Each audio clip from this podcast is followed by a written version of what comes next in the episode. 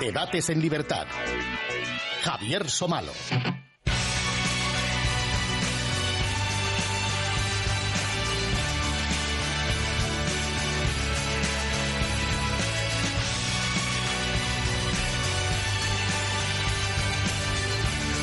Amigos, muy buenas noches y bienvenidos a Debates en Libertad. En poco más de una década y en medio de una complicadísima guerra contra la corona británica, los rebeldes de las trece colonias alumbraron los textos que explicaban la revolución, la revolución con mayúsculas. En todos ellos, en estos textos, hay una idea clara, que es la libertad. Son los pilares fundacionales de los Estados Unidos, pero también, o sobre todo, la única base sobre la que puede asentarse una sociedad libre en Estados Unidos y en cualquier parte del mundo. Como dijimos en el anterior programa, la historiografía dominante en Europa ha preferido primar el modelo francés, que nada tenía que ver con el americano en las causas y que necesitó del terror como consecuencia.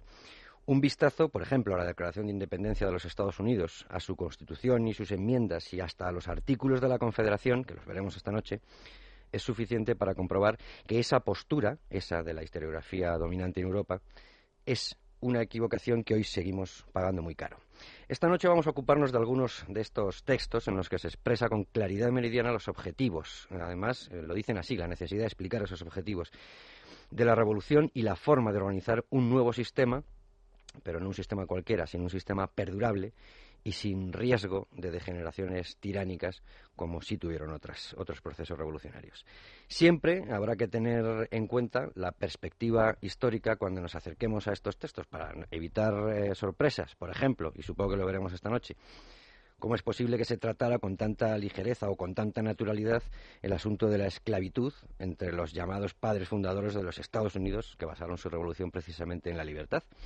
Pero eso ocurre con la Constitución de los Estados Unidos y con muchas otras cosas. Por ejemplo, con la Constitución de Cádiz, la liberal Constitución de Cádiz.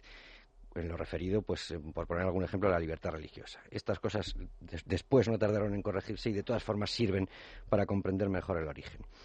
Si decíamos al principio, y hemos insistido en eh, que se prefiere el modelo revolucionario francés, que es el que reprodujo los peores totalitarismos del siglo XX, también es cierto que hay ejemplos de lo contrario, hay muchas excepciones. Y las excepciones suelen estar también en esta casa. nuestros invitados del pasado programa son excepciones y los de esta noche eh, pues lo son también. Un, claro ejemplo que nos ayuden a comprenderlo. Así que eh, les voy a presentar a las personas que nos acompañan. Hoy somos poquitos, aunque escucharemos eh, a más gente también. Uno es un tal José María Marco. ¿Qué tal, Javier? Buenas noches. ¿Qué tal, José María? Muchísimas gracias. Gracias a ti, gracias a ti por venir. Y oye, en el anterior programa eh, con los invitados, no sé por qué demonios hubo continuos viajes entre el pasado y el presente, pero el presente, presente, ¿eh? o sea, mm, te sirve para el día anterior incluso. Eh, y, daba miedo compararse, ¿eh? decir, caray, ¿cómo es que estos señores vieron las cosas tan claras y nosotros seguimos cayendo en los errores que si aplicáramos ahora mismo la Constitución de los Estados Unidos o alguno de estos textos, no ahora, las cosas, las cosas son más complicadas. También hay que reconocer que las cosas también han degenerado un poco. Han degenerado un poquito, ¿verdad? bueno, somos más ricos pero más tontos. ¿no? magnífico resumen, magnífico resumen, muy bien. José María, muchas gracias por estar con nosotros. Nos acompaña también, no había estado antes con nosotros, eh, Julio Cañero. Muy buenas noches, Julio. profesor titular de la Universidad de Alcalá de Henares, subdirector del Instituto Franklin en dicha universidad yo de momento digo primer y único instituto dedicado a estudios americanos en España. Así es. Pero me gustaría que, ya que yo he hablado de la historiografía dominante, de cómo en la revolución con mayúsculas es la francesa y no la americana como quisiéramos, que haya en España eh, un instituto dedicado a estudios eh, americanos. Cuéntanos un poco del Instituto Franklin porque hay que empezar a interesarse. Pues es algo que no es nuevo, tenemos 26 años. Sí, sí, pero que, vamos, que no sé si hay algún, algún compañero de viaje más. no, en España no, en España no. Por otros países de Europa sí, que hay otros centros, el Kennedy, el, de, de, Alemania, por ejemplo, de Berlín, pero en España somos los únicos que desde la propia universidad se dedican a la investigación en estudios norteamericanos, no hay ningún otro. ¿Y hay interés en España? Cada vez más. Sobre todo, algo que hemos notado mucho ha sido en las últimas elecciones, tanto las del 2008 como las del 2012, en la que constantemente pues, nos solicitaban información. Sobre todo para comprender. Para comprender, eh, cómo funciona, pues, por qué se, se crea la Constitución, cómo se crea. Eh, cada vez que hay que hablar de algo de Estados Unidos, pues bueno, pues más y más veces recurren al, Instituto Franklin. Y supongo que, bueno, mm, a nuestros oyentes les encanta leer eh, y además leen en todo tipo de, idiomas, o sea que no hay ningún problema. Supongo que habrá un fondo bibliográfico importante. Pues hombre, tenemos probablemente la mejor biblioteca sobre Estados Unidos que hay en este país. Eh, pues desde libros que vamos adquiriendo nosotros, eh, a partir de la biblioteca de la Universidad de Alcalá, por supuesto, pero también pues por donaciones. todas las, todas las los fondos bibliográficos de la antigua biblioteca Washington Irving están, están en el Instituto Franklin, los de la base de Torrejón también y bueno, donaciones que pues investigadores van haciendo al, fondo bibliográfico. Muy bien. Nosotros esta noche, yo me he traído esta noche unos documentos que miren cómo, cómo suenan, ¿eh? eh no son originales, evidentemente, me los trajo Daniel Rodríguez Herrera de Estados Unidos, pero oye, son los textos sobre los que vamos a hablar en una edición preciosa que queda muy bien y que además te da instrucciones hasta de cómo plancharlo para que quede estupendo colgado la pared, pero lo importante es, eh, es leerlo y ver eh, con qué brevedad, con qué corrección y, qué, y con qué entusiasmo se fundó un, país y se fundó la libertad eh, hace no tanto tiempo. Bueno, como esto es casi como una telenovela de estas de mil episodios, Luis Fernando Quintero siempre se eh, ocupa de resumirnos lo que sucedió en el programa anterior, porque a lo mejor resulta que mis dos invitados esta noche hacen una enmienda a la totalidad. Luis Fernando. Seremos una ciudad sobre una colina. El mundo entero se fijará en nosotros. Estas palabras las pronunciaba John Winthrop, uno de los primeros colonos que cruzaron desde Gran Bretaña el Atlántico para buscar su futuro y la prosperidad en el Nuevo Mundo. Desde entonces, dos siglos de lucha por la libertad religiosa y económica y la conquista de un derecho, el de la búsqueda de la felicidad más de dos terceras partes tienen una cosmovisión que dice, primero, usted tiene que respetar la libertad de pensamiento, segundo, yo tengo derecho a una representación y tercero, la propiedad es sagrada. Quizás un tercio de la población estaba plenamente en favor de la rebelión eh, contra Gran Bretaña, un tercio eh, sin interés eh, en el asunto, un tercio en contra. Esa meritocracia, que yo creo que es una de las grandes cosas en Estados Unidos, marca también una enorme diferencia. Lo que hace que estalle es la unión de impuestos con una falta de representación evidente en la que no tienen nada que decir sobre el destino de los impuestos que de manera creciente están obligados a pagar. Los expertos César Vidal, Rafael Rubio y James Levy nos ayudaron a encontrar las claves del origen de la Revolución Americana y parte del legado que dejó para las civilizaciones posteriores. Nadie podía pensar que alguna vez en el mundo se pudieran dar unas condiciones similares, por decirlo de alguna manera, a esos pactos de laboratorio que nunca se habían realizado en la realidad. Que la Declaración de Independencia en 1776 no era el punto de partida de la revolución. En, en, los inicios del constitucionalismo, la Declaración de Derechos está fuera de la Constitución. Y está fuera de la Constitución y la antecede. Porque sin derechos no hay Constitución. Esto deriva de lo increíblemente robusta que es la libertad, la vida, la libertad y la búsqueda de la felicidad. Hoy abordamos el segundo capítulo de la Revolución Americana, Declaración de Independencia y Constitución. Bueno, pues a ver si es verdad que hacemos eso, Luis Fernando. Buenas noches. Muy buenas noches, Javier. Y supongo que alguna pregunta habrá. Alguna no, hay bastantes. Hay bastantes, porque si, si, es, si acuden al Instituto Franklin para eh, saber cómo funcionan las elecciones en Estados Unidos y los sistemas de elección y todo lo que hay durante todo el año, que, que es verdad que cuesta trabajo, yo creo que esto va a ser más fácil explicarlo. Mm, por la sencillez eh, que tiene y a la vez porque por el entusiasmo y por esos principios tan maravillosos como el We the People este que es la verdad es que es, eh, es maravilloso. Bueno, mm, me cortarás cuando sea necesario, Luis Fernando, porque hay algunas cosas que también escucharemos a algunas eh, personas que, que, has, que has entrevistado tú por teléfono, pero me gustaría que me dijerais, eh, bajo vuestro punto de vista, de qué fuentes eh, beben estos, eh, estos primeros documentos, si os parece. comenzamos por la Declaración de la Independencia de 1776, esa que, como les dije a los anteriores contertulios, dijo Jorge III en su diario Nothing Important Happened Today. Y que ya nos dimos cuenta de que sí, de qué fuentes eh, bebe eh, claramente para vosotros, si también hay algo de la ilustración europea, de, los parlamentarios eh, británicos o de qué demonios.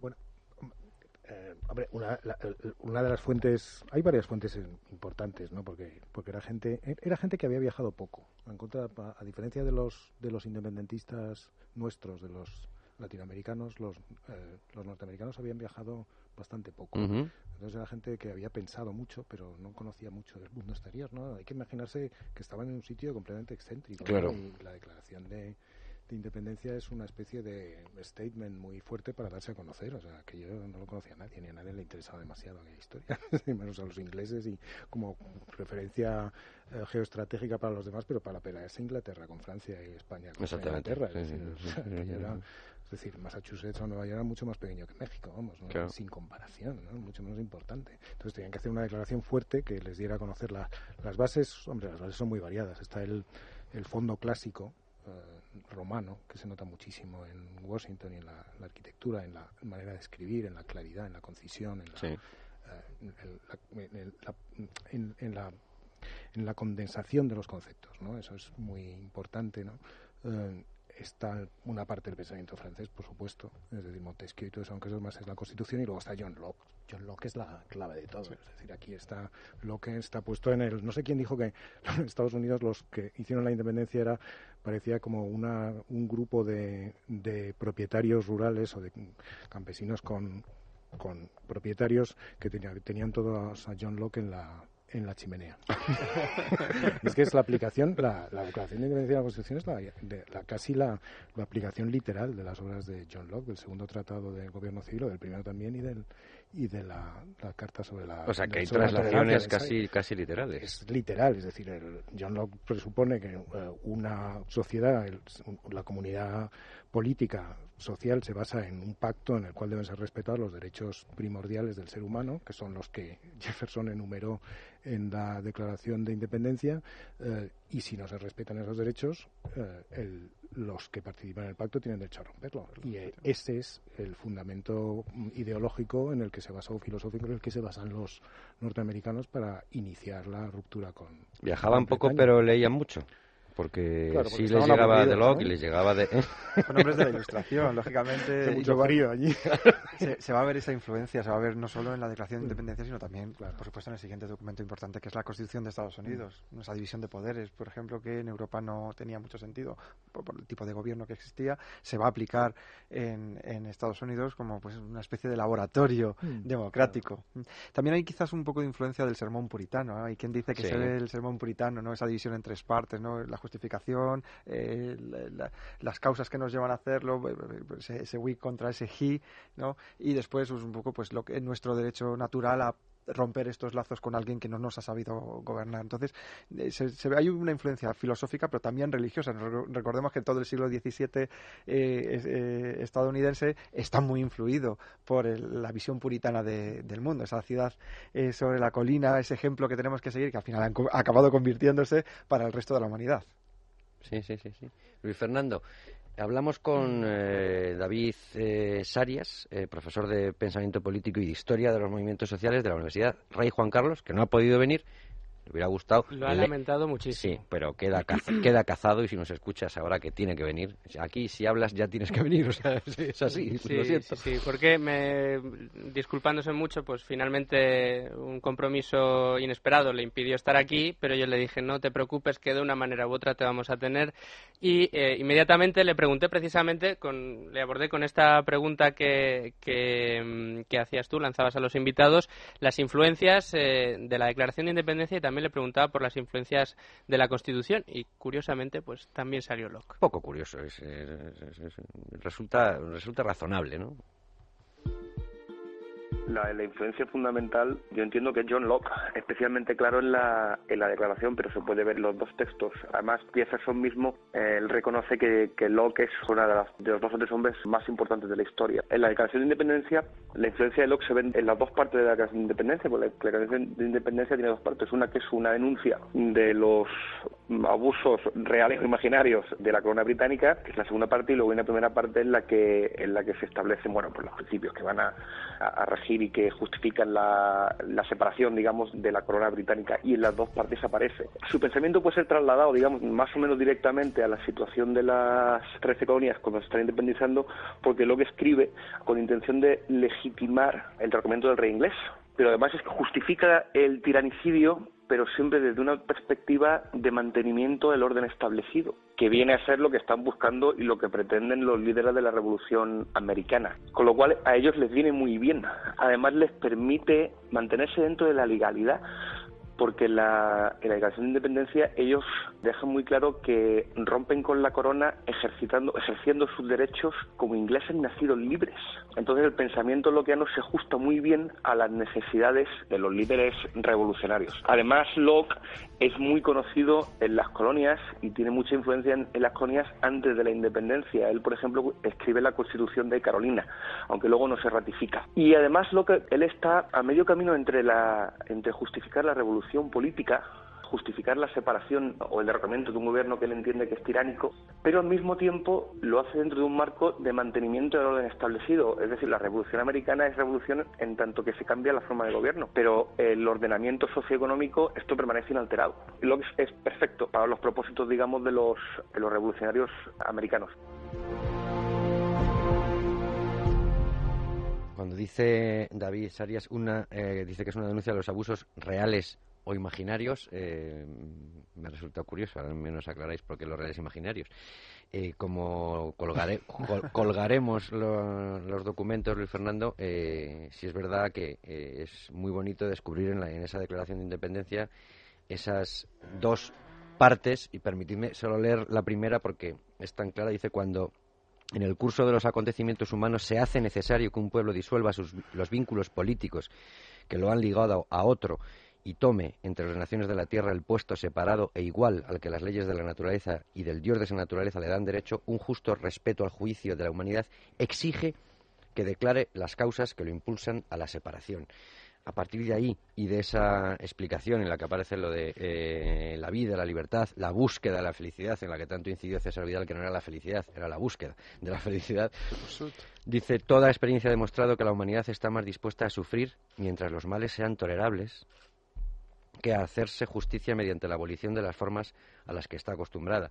Y a partir de ahí viene esa segunda parte de injurias y usurpaciones, todas en las que, evidentemente, a la corona británica dice ha rehusado, ha reprobado, se ha esforzado en estorbar, ha obstruido, ha atentado, ha abdicado, ha compelido, ha excitado, todos los, las, eh, toda esa descripción de, injurias y de usurpaciones que dan lugar a la, a la declaración. Entonces, ¿Vosotros cómo veis este, esta, esta exposición desde el principio? Es decir, vamos a hacer una, una revolución, pero os vamos a explicar por qué y no es porque no tengamos para comer y no es del todo que sea solo por los impuestos, sino por todo lo que significa eso y porque a nosotros estos señores no nos representan porque la libertad es un derecho inalienable que no nos tiene que conceder nadie. ¿no? Es el siglo de la razón, están razonando, están explicando, tienen que dar a conocer a ese mundo cándido al que, al que quieren dirigirse eh, todas las razones que les impelen a, romper algo que, que, era antinatural, es decir, romper las alianzas con un país, declararse independientes, algo que no se había hecho hasta ese momento.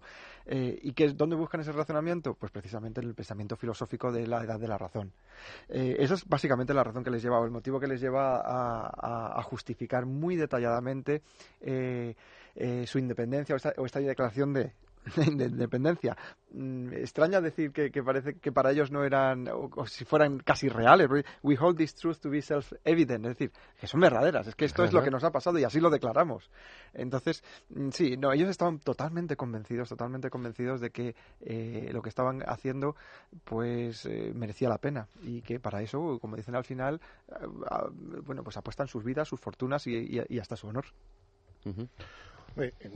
También hay algo de, eh, de gesto es muy político el gesto, ¿no? hay que tampoco, es decir, eh, es muy político y es también un gesto de propaganda, ¿no? Jefferson sabía bien que algunos de los incidentes que habían provocado eh, que habían estado en los inicios de la revolución y de la guerra habían sido magnificados por la propaganda eh, independentista de una forma brutal y des- sí, con el mayor de los cinismos. Sí, Entonces, sí, no, sí, sí. no es gente que tampoco se chupará el dedo en ese sentido. ¿no? Entonces, mm, eh, saben lo que están haciendo y saben que están poniendo sobre la mesa algo que es totalmente nuevo, como dice Julio, y que al mismo tiempo tienen que justificar. Entonces, apelan a la razón, pero también apelan a la razón de una forma eh, nueva ¿no? y mm, muy interesante. Y es decir, eh, los derechos, tal como se habían concebido hasta entonces en la tradición inglesa, no están relacionados con la humanidad, están Claro. relacionados con el pueblo inglés. Los derechos son de los derechos de los ingleses. ¿no? Se- de- decirle a un contemporáneo de John Locke del siglo XVII que los derechos que se estaban enunciando en la Bill of Rights de las revoluciones inglesas, ¿no? de la segunda revolución inglesa, eran los derechos que tenían los españoles o los negros de África, se hubiera carcajeado. Es decir, es que se hubiera dicho, pues no. Entonces, el- los norteamericanos hacen una cosa muy eh, nueva, extraordinaria, y es que adelantan una mm, cuestión política con una eh, justificación racional y también con una apelación a la universalidad de los derechos humanos. Es decir, eh, por primera vez sitúan los derechos humanos como universales, que luego lo recoge muy bien recogido, por cierto, en la Revolución Francesa. ¿no? Entonces, y esa parte es una parte que es una parte muy hermosa y también es una parte cínica. O sea, hay que ver las dos cosas. ¿no? Ellos están haciendo un gesto de decir, nosotros estamos aquí, ¿no? Y vamos a hacer todo lo posible para hacerlo, ¿no? Y eso no hay que olvidarlo nunca, ¿no? Gente lista. Sí, no estaba mal. Lo que pasa es que, eh, aquí me, me puedo equivocar Mm. yo, pero en la Revolución eh, Francesa Mm. posterior, nosotros estuvimos hablando de la Revolución Francesa antes de hablar de la americana y lo hicimos a posta. Tampoco pretendemos establecer una comparación, pero en la Revolución Francesa sí que al final esos derechos no eran inaliena- in- inalienables y universales. Eran más bien, eh, era ciudadano el que era republicano. El que no era republicano no era ciudadano. Hombre, eso, es- eso, eso des- en la primera constitución, en la constitución de 1789, eh, muy inspirada en la, en la norteamericana y en otras, eh, y en la Carta de los Derechos eh, inglesas, los derechos del hombre y del ciudadano, hay un republicanismo relativo, no hay un republicanismo militante, ni hay un republicanismo de fondo porque la- el, el concepto republicano está en el fondo de todo esto, igual de la norteamericana que de la inglesa, eh, que de la francesa, que de la española de 1812, por cierto, también. Pero eso es un republicanismo de fondo, no, no un republicanismo que quiera quitar al rey para poner una república. Es un republicanismo de las virtudes cívicas, de la participación, del compromiso, de cómo se define uno con respecto a la cosa pública, pero eso, es- eso está ahí. ¿no? Entonces, bueno, la francesa degeneró hacia otro sitio, hacia un sitio en la que la inglesa no la norteamericana y la inglesa degeneraron, pero en un principio la revolución francesa no parecía evolucionar hacia ahí o no parece no era obligatorio que hubiera evolucionado hacia ahí. Nos decía eh, David Sarías de esa eh, eh, influencia de, de Locke, hablaba mm, de la Constitución de Carolina. Hay muchas otras eh, constituciones que no entraron en vigor, ¿eh? pero que también sirven de base tanto para la declaración como sobre todo para después para la Constitución. Pero eh, por ejemplo, mm, eh, y colgaremos algún artículo tuyo, José María, en el que hablas de, de Burke, en el que también se dice que desde el mismísimo escaño eh, tiene cierta simpatía, bueno, cierta simpatía no, mucha simpatía hacia los, hacia los rebeldes. Quiero decir que el sistema eh, británico también, también contribuye, Thomas Paine, evidentemente. por ejemplo, y Thomas Thomas Paine. Paine, el sentido común, el common sense. O eh, también, ¿no? Es, que es- eh, que decía que el americano es ese ser que abandonando todo al pasado eh, que, mm, surge como algo nuevo en ese continente que es América, ¿no? Es ese American Dream, ese sueño americano ya visto desde el siglo, desde el propio siglo XVIII. Eh, El sentido, el, el common sense este del que estuvimos hablando también con César Vidal, eh, era casi un, perdonadme por la expresión, un bestseller, ¿no? en aquella época sí. Sí, un bestseller gigantesco, vamos. El Tom Paine se vendió como churros, ¿no? Fue uno de los libros más vendidos. De, de los libros que tienen en una enorme influencia están el Paine, están John Locke, por ejemplo, están los sermones, efectivamente, todos los grandes sermones puritanos del 18, pero vamos, Tom Paine tiene una influencia gigantesca. Tom Paine que es bastante radical, ¿eh? a veces Bastante bastante, más radical, de lo que de lo que los textos constitucionales norteamericanos salieron luego, porque Tom Paine eh, a Tom Paine le hubiera gustado la Revolución Francesa. Ah, sí. en el O sea, le fondo. hubiera- So- sospecho que, sospecho que, bueno, O sea, todo- le hubiera todo el mundo gustado ha dicho el- que le, el- le hubiera gustado un más jaleo, vamos, más vidilla. Más- No, Jefferson, Jefferson también era bastante eh, radical. De hecho, eh, los primeros diseños que hace de la, de la declaración son más radicales que el que finalmente se aprueba. Y la Constitución luego acaba siendo mucho más conservadora que, que la propia Declaración de Independencia. Pero esta Declaración de Independencia lo bueno que tiene es que ha servido de ejemplo para muchas otras revoluciones que pueden llegarse, incluso si queréis, hasta eh, el, propio, los propios movimientos civiles de los derechos civiles de, los años 60 del siglo XX. Eh, ya en el siglo XIX, la Seneca Falls Convention, de, la Declaración de, Derechos de las Mujeres, utilizaba una reescritura de lo que es la Declaración de Independencia para justificar el derecho al voto, el, sufragio de, la, de la mujer. Es un texto que dependiendo de, la, de los, de del punto de, vista de quien lo interprete, puede ser bastante radical o bastante conservador. Eso también es cierto. Cuando mm, se hace ese, esa enumeración de, injurias y usurpaciones que dice la declaración perdóname si la traducción es mala, tú me corriges, ¿eh? que para eso dice cuyo objeto principal es y ha sido el establecimiento de una absoluta tiranía sobre estos estados. ¿eh? Y dice, para probar esto sometemos los hechos al juicio de un mundo imparcial. Y ahí es donde empiezan a decir eh, absolutamente todas, todas las, las injurias. Yo supongo que esa parte consensuarla no fue demasiado complicado porque todos hayan eh, sufrido de alguna manera y sobre todo ya cuando entran en el asunto de la propiedad privada, que quizás es ahí la mayor influencia de Locke, ¿no? Sobre todo en ese respeto a la propiedad privada que tanto eh, están, están utilizando en esta declaración. Mm, ¿Cómo se llega a, consensuar un texto tan de tanto calado, tan importante?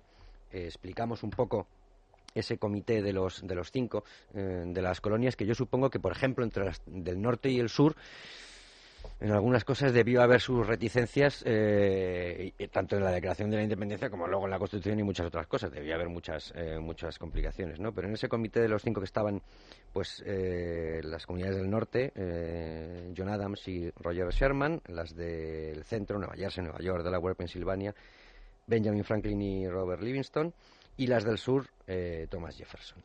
Hombre, vamos a ver, es que desde, yo supongo que lo trataréis en el, en, el debate de la semana pasada, pero desde la propia, propia creación de las colonias del norte y del sur eh, se, observan las grandes diferencias que va a haber luego y que luego van a llevar y que abocan a lo que abocan. es la guerra civil. Es decir, sí, el norte, en temas de, esclavismo, eh, pues si hablamos de, racismo en vez de esclavismo, tanto tan racistas eran los del norte como los del sur.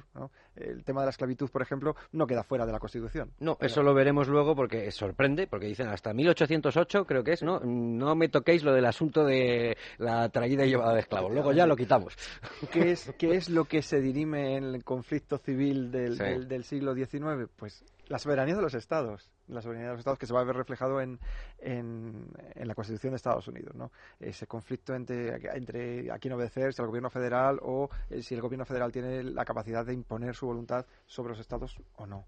Ese problema no se plantea, no se plantea tanto en la declaración. Lo que sí es cierto es, como decía al principio, que efectivamente los Estados del norte pues tienen una, pues, por, sus características geográficas, pues no se podían dedicar a la, a la agricultura, no necesitaban esos esclavos, necesitaban otro sistema de financiación y eso será la industria y el comercio, mientras que los estados del sur, pues que son mucho más anglicanos, ¿eh? más anglicanos, es una sociedad en la que la gente no buscaba tanto la, libertad religiosa, sino que lo que busca es la libertad económica, eh, pues bueno, pues tendrá unos planteamientos eh, distintos. Pero sí hay ese consenso de que somos algo nuevo. Pero hay muchas cesiones por el camino, quiero decir, Hombre, ¿Hubo algún escollo de realmente importante en esta declaración? Porque pensemos, perdóname, que, esta declaración de independencia ya estaban en guerra. Eh, que, el orden aquí es importante. Estalla la guerra y al año siguiente estamos con la declaración de independencia, pero en guerra estamos, con lo cual en el, en el propio campo de batalla se está construyendo una nación, ¿no? que eso también es importante. En el, primer Congreso Continental, que se reúne un año antes de, este, de este segundo Congreso, que es cuando se aprueba la declaración de independencia, lo que se busca es armonizar la relación la relación con Gran Bretaña. Es decir, vamos a conceder nosotros cosas que ellos concedan y vamos a ceder. Es decir, vamos a negociar. Que, son muy pactistas. Sí, al principio sí. Claro, claro que son pactistas. No, la, guerra son pactistas y son gente prudente, es decir, no se van a meter en una, la guerra es el último recurso, ¿no? a pesar de todo. ¿no? la declaración de independencia eh, tira para lo alto, ¿no? Pero después de que ya se hayan declarado todas ya se han agotado todos los todos los posibles vías de negociación, una de las claves es aparte de la de la subrayar la injusticia del que han, que han sufrido, injusticia eh, que la Declaración de Independencia, aparte de los primeros párrafos tan bonitos, después eh, pasa a ser un poco demasiado retórica, ¿no? Porque la, injusticia, la, tiranía de, de, la corona británica, pues bueno, es muy relativa. Quiero decir, les habían puesto un impuesto sobre el TEI, les habían puesto lo que llaman leyes intolerables, ¿no? Con una frase ultra retórica, que eran unas, unas leyes por las cuales tenían que pagar unos una cosa para los papeles oficiales que eso lo quitaron, por cierto, ¿no? O sea que la tiranía, en fin, bueno, el problema no es tanto el de la tiranía, sino el de la, la, la relación con la, con la metrópoli en cuanto a representación, es decir, no están representados. Hay una insistencia fuerte en la representación en el cuerpo político, ¿no? Y, el, y esa es una de las, esa sí que es una clave muy importante y que permite ir muy lejos en el razonamiento y en la exposición, ¿no? Que recordar, por cierto, que luego en la, en la Revolución Española, es decir, en 1612, las, eh, los territorios españoles de ultramar sí que estuvieron representados en las Cortes de Cádiz. hasta desde Nuevo México. Es decir, desde Nuevo México hasta todos. ¿eh? Entonces, eh, en eso conviene tener las cosas bien claras con respecto a quién fue más democrático y quién fue menos democrático, ¿no? Porque no estoy comparando, ¿no? sí, sí, sí, no, no, no, hay, pues, fue así. Es decir, si a lo mejor la corona británica hubiera abierto la representación a, a los colonos norteamericanos, las cosas hubieran sido distintas. ¿no? Es decir, que más que injusticias, más que. Esto es una cuestión de identificación con el cuerpo político y representación. Se siguen viendo en Estados Unidos lo de no taxation without representation, tiene otra dimensión, pero siempre es lo mismo, ¿no? que es muy entretenido. ¿no? Bueno, ahora como los van a freír de impuestos, pues. Eh, es que, claro, como estamos hablando de impuestos, están contentos, ¿no? de intolerable y todo eso, y dices que no me parece nada exagerado, José María. ¿Qué quieres que te diga? Ahora, votan a favor de los impuestos. Hoy había un editorial en el, Wall Street, en, en el New York Times diciendo por qué tiene que haber más impuestos. Y supongo que habrán subido las ventas. ¿Por qué tiene que haber más impuestos? Sí. Ah, eso está, eso está bien. Yo cualquier de estos colgamos como editorial eh, de Libertad Digital la declaración de independencia directamente. Pues yo creo que retocando cuatro cosas se, se puede sacar.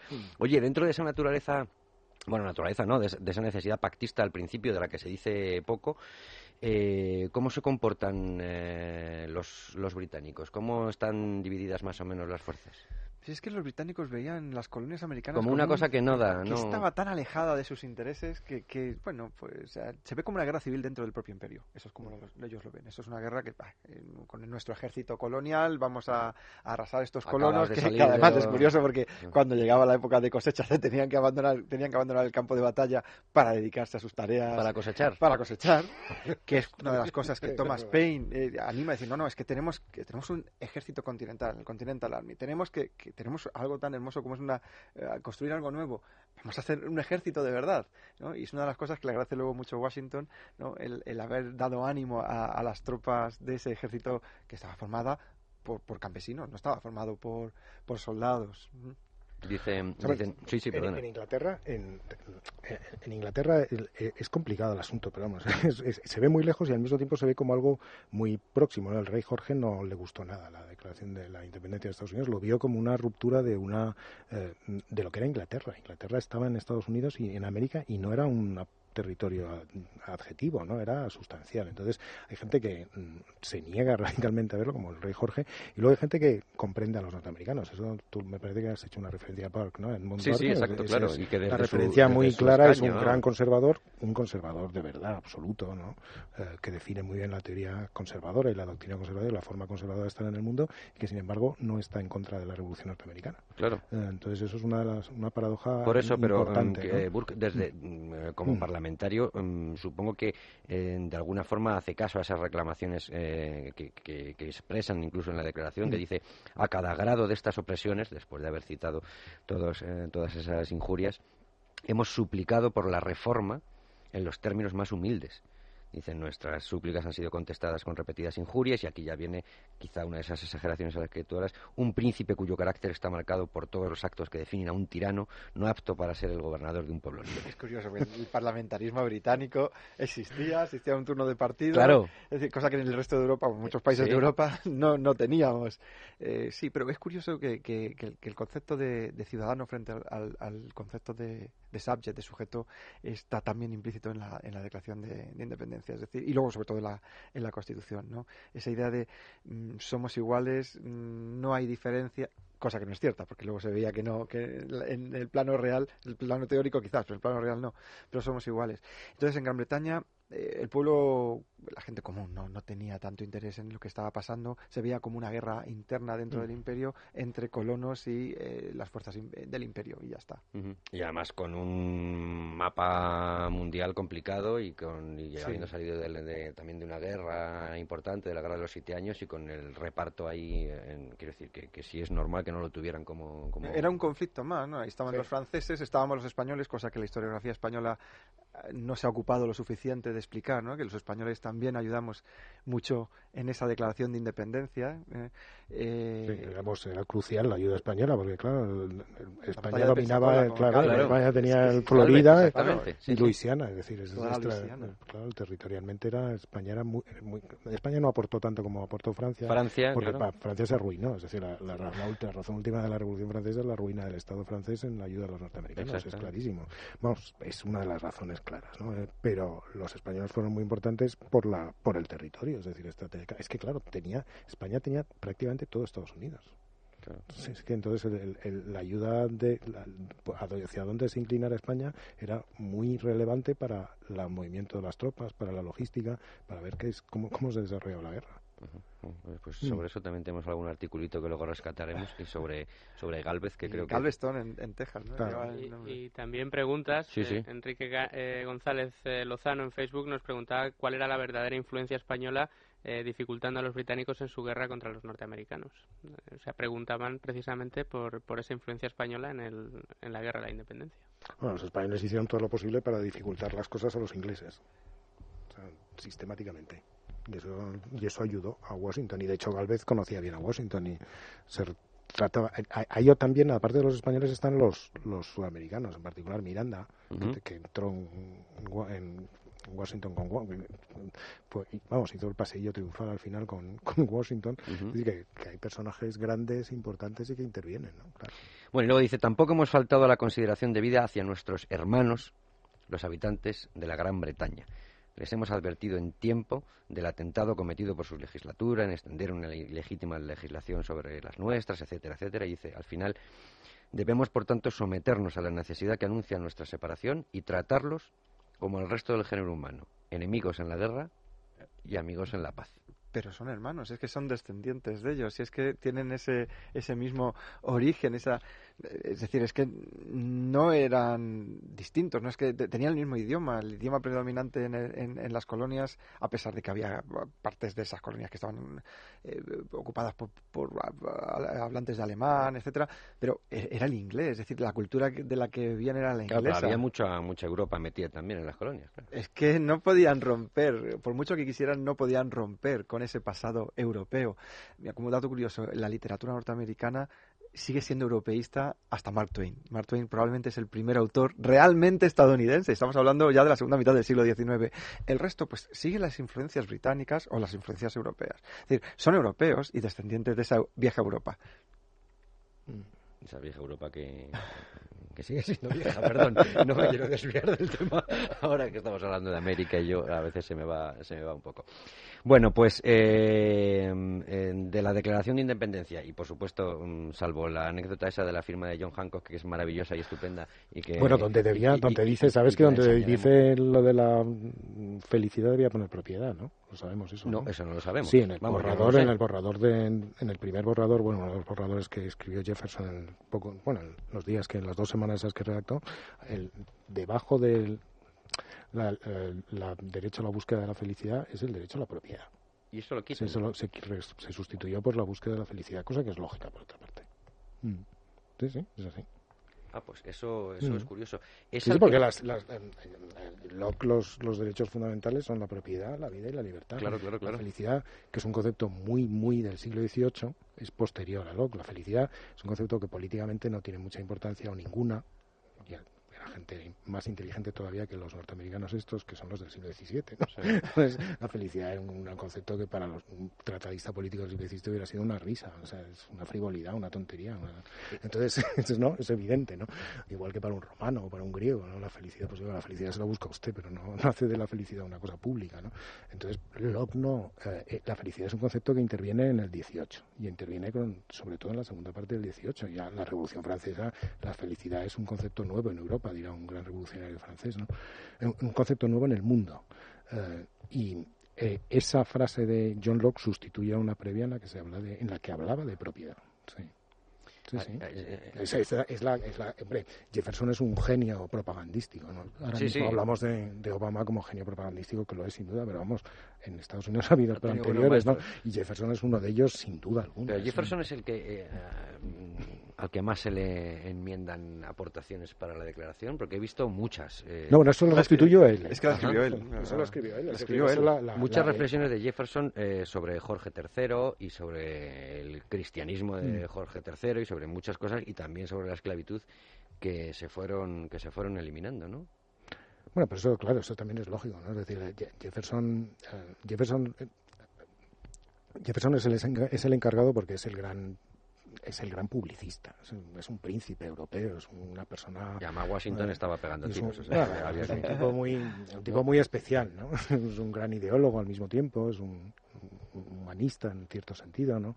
Es un hombre que conoce las, el, fondo de los, de los asuntos, ¿no? que conoce la verdadera repercusión ideológica eh, incluso religiosa a veces, ¿no? porque Jefferson era un hombre muy particular en esto. ¿no? Eh, pero entonces, a Jefferson lo tomaban como instrumento. ¿no? ¿Por qué particular en eso? No, no, no. Eh, Jefferson es un deísta. Eso es interesante porque todo, en la Constitución, en la Constitución norteamericana, la enorme influencia de la cuestión religiosa, que es gigantesca, ¿no? como ha dicho Julio muy bien al principio. Eh, sin embargo, en la Constitución y en la, y en la Declaración de Independencia la cuestión de la religión está bastante obviada, ¿no? Eh, excepto referencias explícitas a Dios, pero no, no, no, hay, no hay más referencias, ¿no? lo cual siempre se ha considerado curioso. ¿no? Se le preguntó a Franklin ¿no? que, por qué no aparecían más referencias, oh, se nos olvidó. Sí,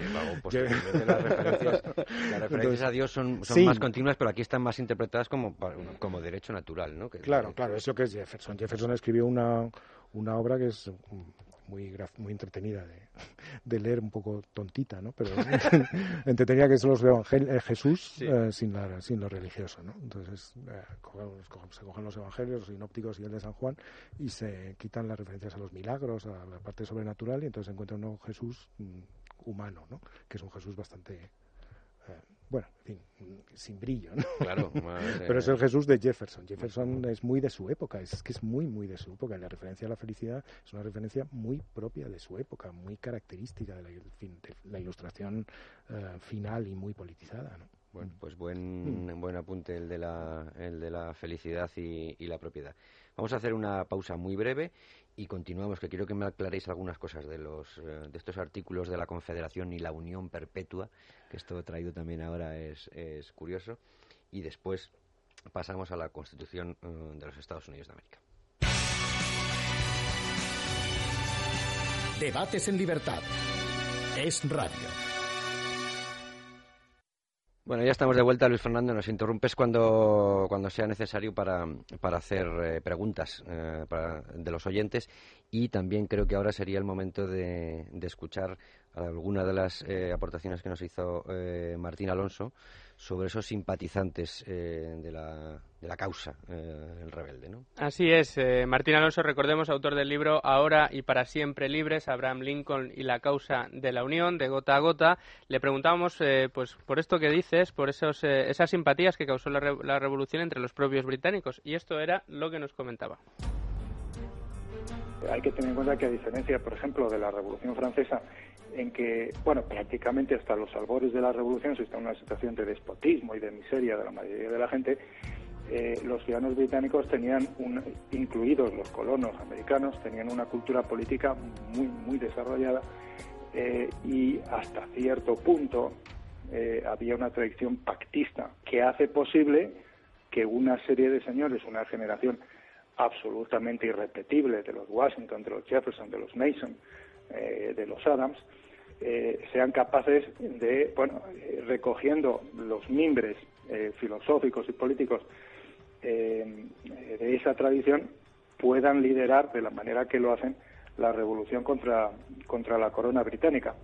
Hay que decir también que la revolución americana es posible por la extraordinaria lenidad de la corona británica y por el hecho de que buena parte de los generales británicos que llegan a sofocar la Revolución Americana son simpatizantes con el partido Whig, el partido de la oposición en Londres, eh, y por tanto eh, también simpatizantes de una manera indirecta con los motivos de la propia revolución. Estábamos escuchando a Martín Alonso y había alguna apostilla, se hablaba de que generales que son simpatizantes, eh, apuntaba Julio que no todos los, los colonos eran, eran eh, simpatizantes en absoluto. No, había colonos que eran totalmente lealistas y que apoyaban a la causa de Jorge III, efectivamente. No, no tenían por qué eh, todo el país seguir, todos los colonos seguir a- a los revolucionarios. Y lo que ocurrió es que muchos de ellos acabaron exiliados en, en, en Canadá, ah, marchándose a Canadá una vez que Estados Unidos, pues, eh, se, o las 13 colonias se convierten en los 13 se- estados. A pesar de que se contempla eh, que Canadá sea uno de ellos. Eh, Como el... Se les invita. ¿no? Sí, de- pero los canadienses fueron muy reacios. De hecho, eh, temas fronterizos fueron lo que llevan a la guerra de 1812 entre Ujú. Gran Bretaña y, y- y- y Estados Unidos, que muy poca gente sabe que los británicos llegaron a quemar la Casa Blanca, lo que, era la- lo que iba a ser la Casa Blanca. Muy poco blanco. Sí, la ¿Cómo? A ver, ¿cómo es ese episodio? Sí, bueno, fue una guerra eh, corta, tampoco fue una guerra muy, muy, muy larga, en la que al final ni ganó nadie ni perdió nadie. Pero es curioso porque tú vas a Canadá y todavía ves desde el lado canadiense los cañones apuntando hacia Estados Unidos. Ah, sí. Sí, todavía existen. Se crean fuertes. Al final se resolvió con un intercambio de territorios eh, y una, bueno, se redibuja lo que es el mapa fronterizo entre, entre ambos, ambos países. Bueno, pues eh, eh, cronológicamente, eh, después lo que tenemos es, no sé si es uno de los documentos eh, fundacionales o simplemente es, eh, hay que organizarse de alguna manera, ¿no? Pero tenemos esos artículos eh, de la Confederación, la Unión Perpetua, que en realidad eh, es más bien, eh, no sé, algo de, de tipo asambleario, ¿no? Parece más bien una asamblea, algo así, hay que organizarse de alguna forma. Supongo que también hubo que hacer muchas eh, cesiones, porque no es una, un- quiero decir, no son unos artículos eh, como si fuera una constitución, sino que más bien es eh, establecer los Estados Unidos de América de alguna forma, pero sí que puede ser un germen de la posterior, eh, de la inmediata constitución, ¿no? Hombre, los artículos de confederación lo que tratan de responder es a, a un- a- bueno, es decir, los, los colonos, los ya ciudadanos de los estados dicen, eh, ¿qué queremos? ¿Un gobierno central fuerte o un gobierno central débil? Claro. Y apuestan por lo segundo, un gobierno central débil en el que los estados tengan eh, soberanía sobre la mayor parte de los eh, problemas que atañen a los ciudadanos de esos, de esos estados. Es decir, eso es muy importante porque parte de la idea de federalismo que se tiene en Estados Unidos tiene que ver con esos, con estos artículos de confederación. Claro, y empieza a haber federalismo y antifederalismo también, ¿no? Y germen de partido político, ¿no? son dos partidos políticos. La Constitución de Estados Unidos no dice absolutamente nada de los partidos políticos y, sin embargo, antes de que se apruebe esa Constitución ya surgen los dos primeros partidos. De hecho, los padres fundadores eran bastante reacios a las facciones políticas, ¿no? Lo veían, pues, habían vivido el conflicto entre Tories y Whigs en, en Gran Bretaña, Claro. lo habían vivido también en el propio Estados Unidos y por eso no lo reflejan en la Constitución y, sin embargo, acaban creándose ese partido antifederalista y ese partido eh, federalista.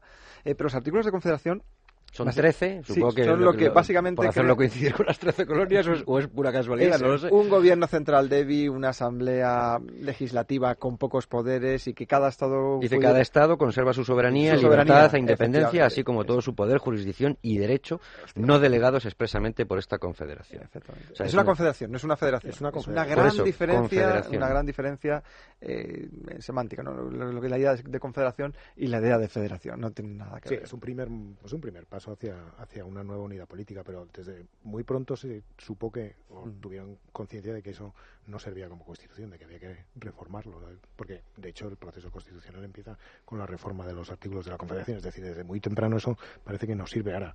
Ahí se plantean cosas absol- muy Pero esta unión es, es, es débil todavía. quiero Muy decir, débil. eh, Es, es el consenso al que se llega entre tres, 13 unidades políticas que compartían cosas y no compartían otras. Es que es bastante. Cada uno tenía. la- Las, las 13 colonias eh, inglesas en Estados Unidos tenían muchas cosas en común, muchísimas, y también tenían muchas cosas diferentes. Es decir, hay tradiciones políticas distintas, cada uno se organiza de una manera, la libertad religiosa no es la misma en un sitio que en otro.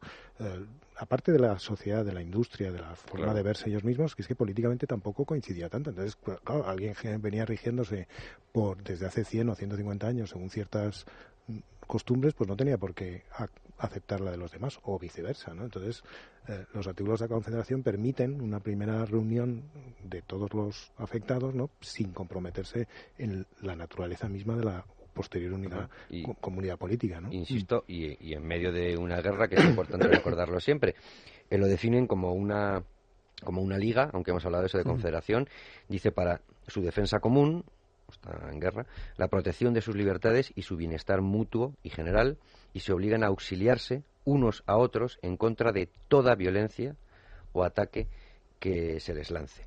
Y luego habla de la libertad de, movimiento.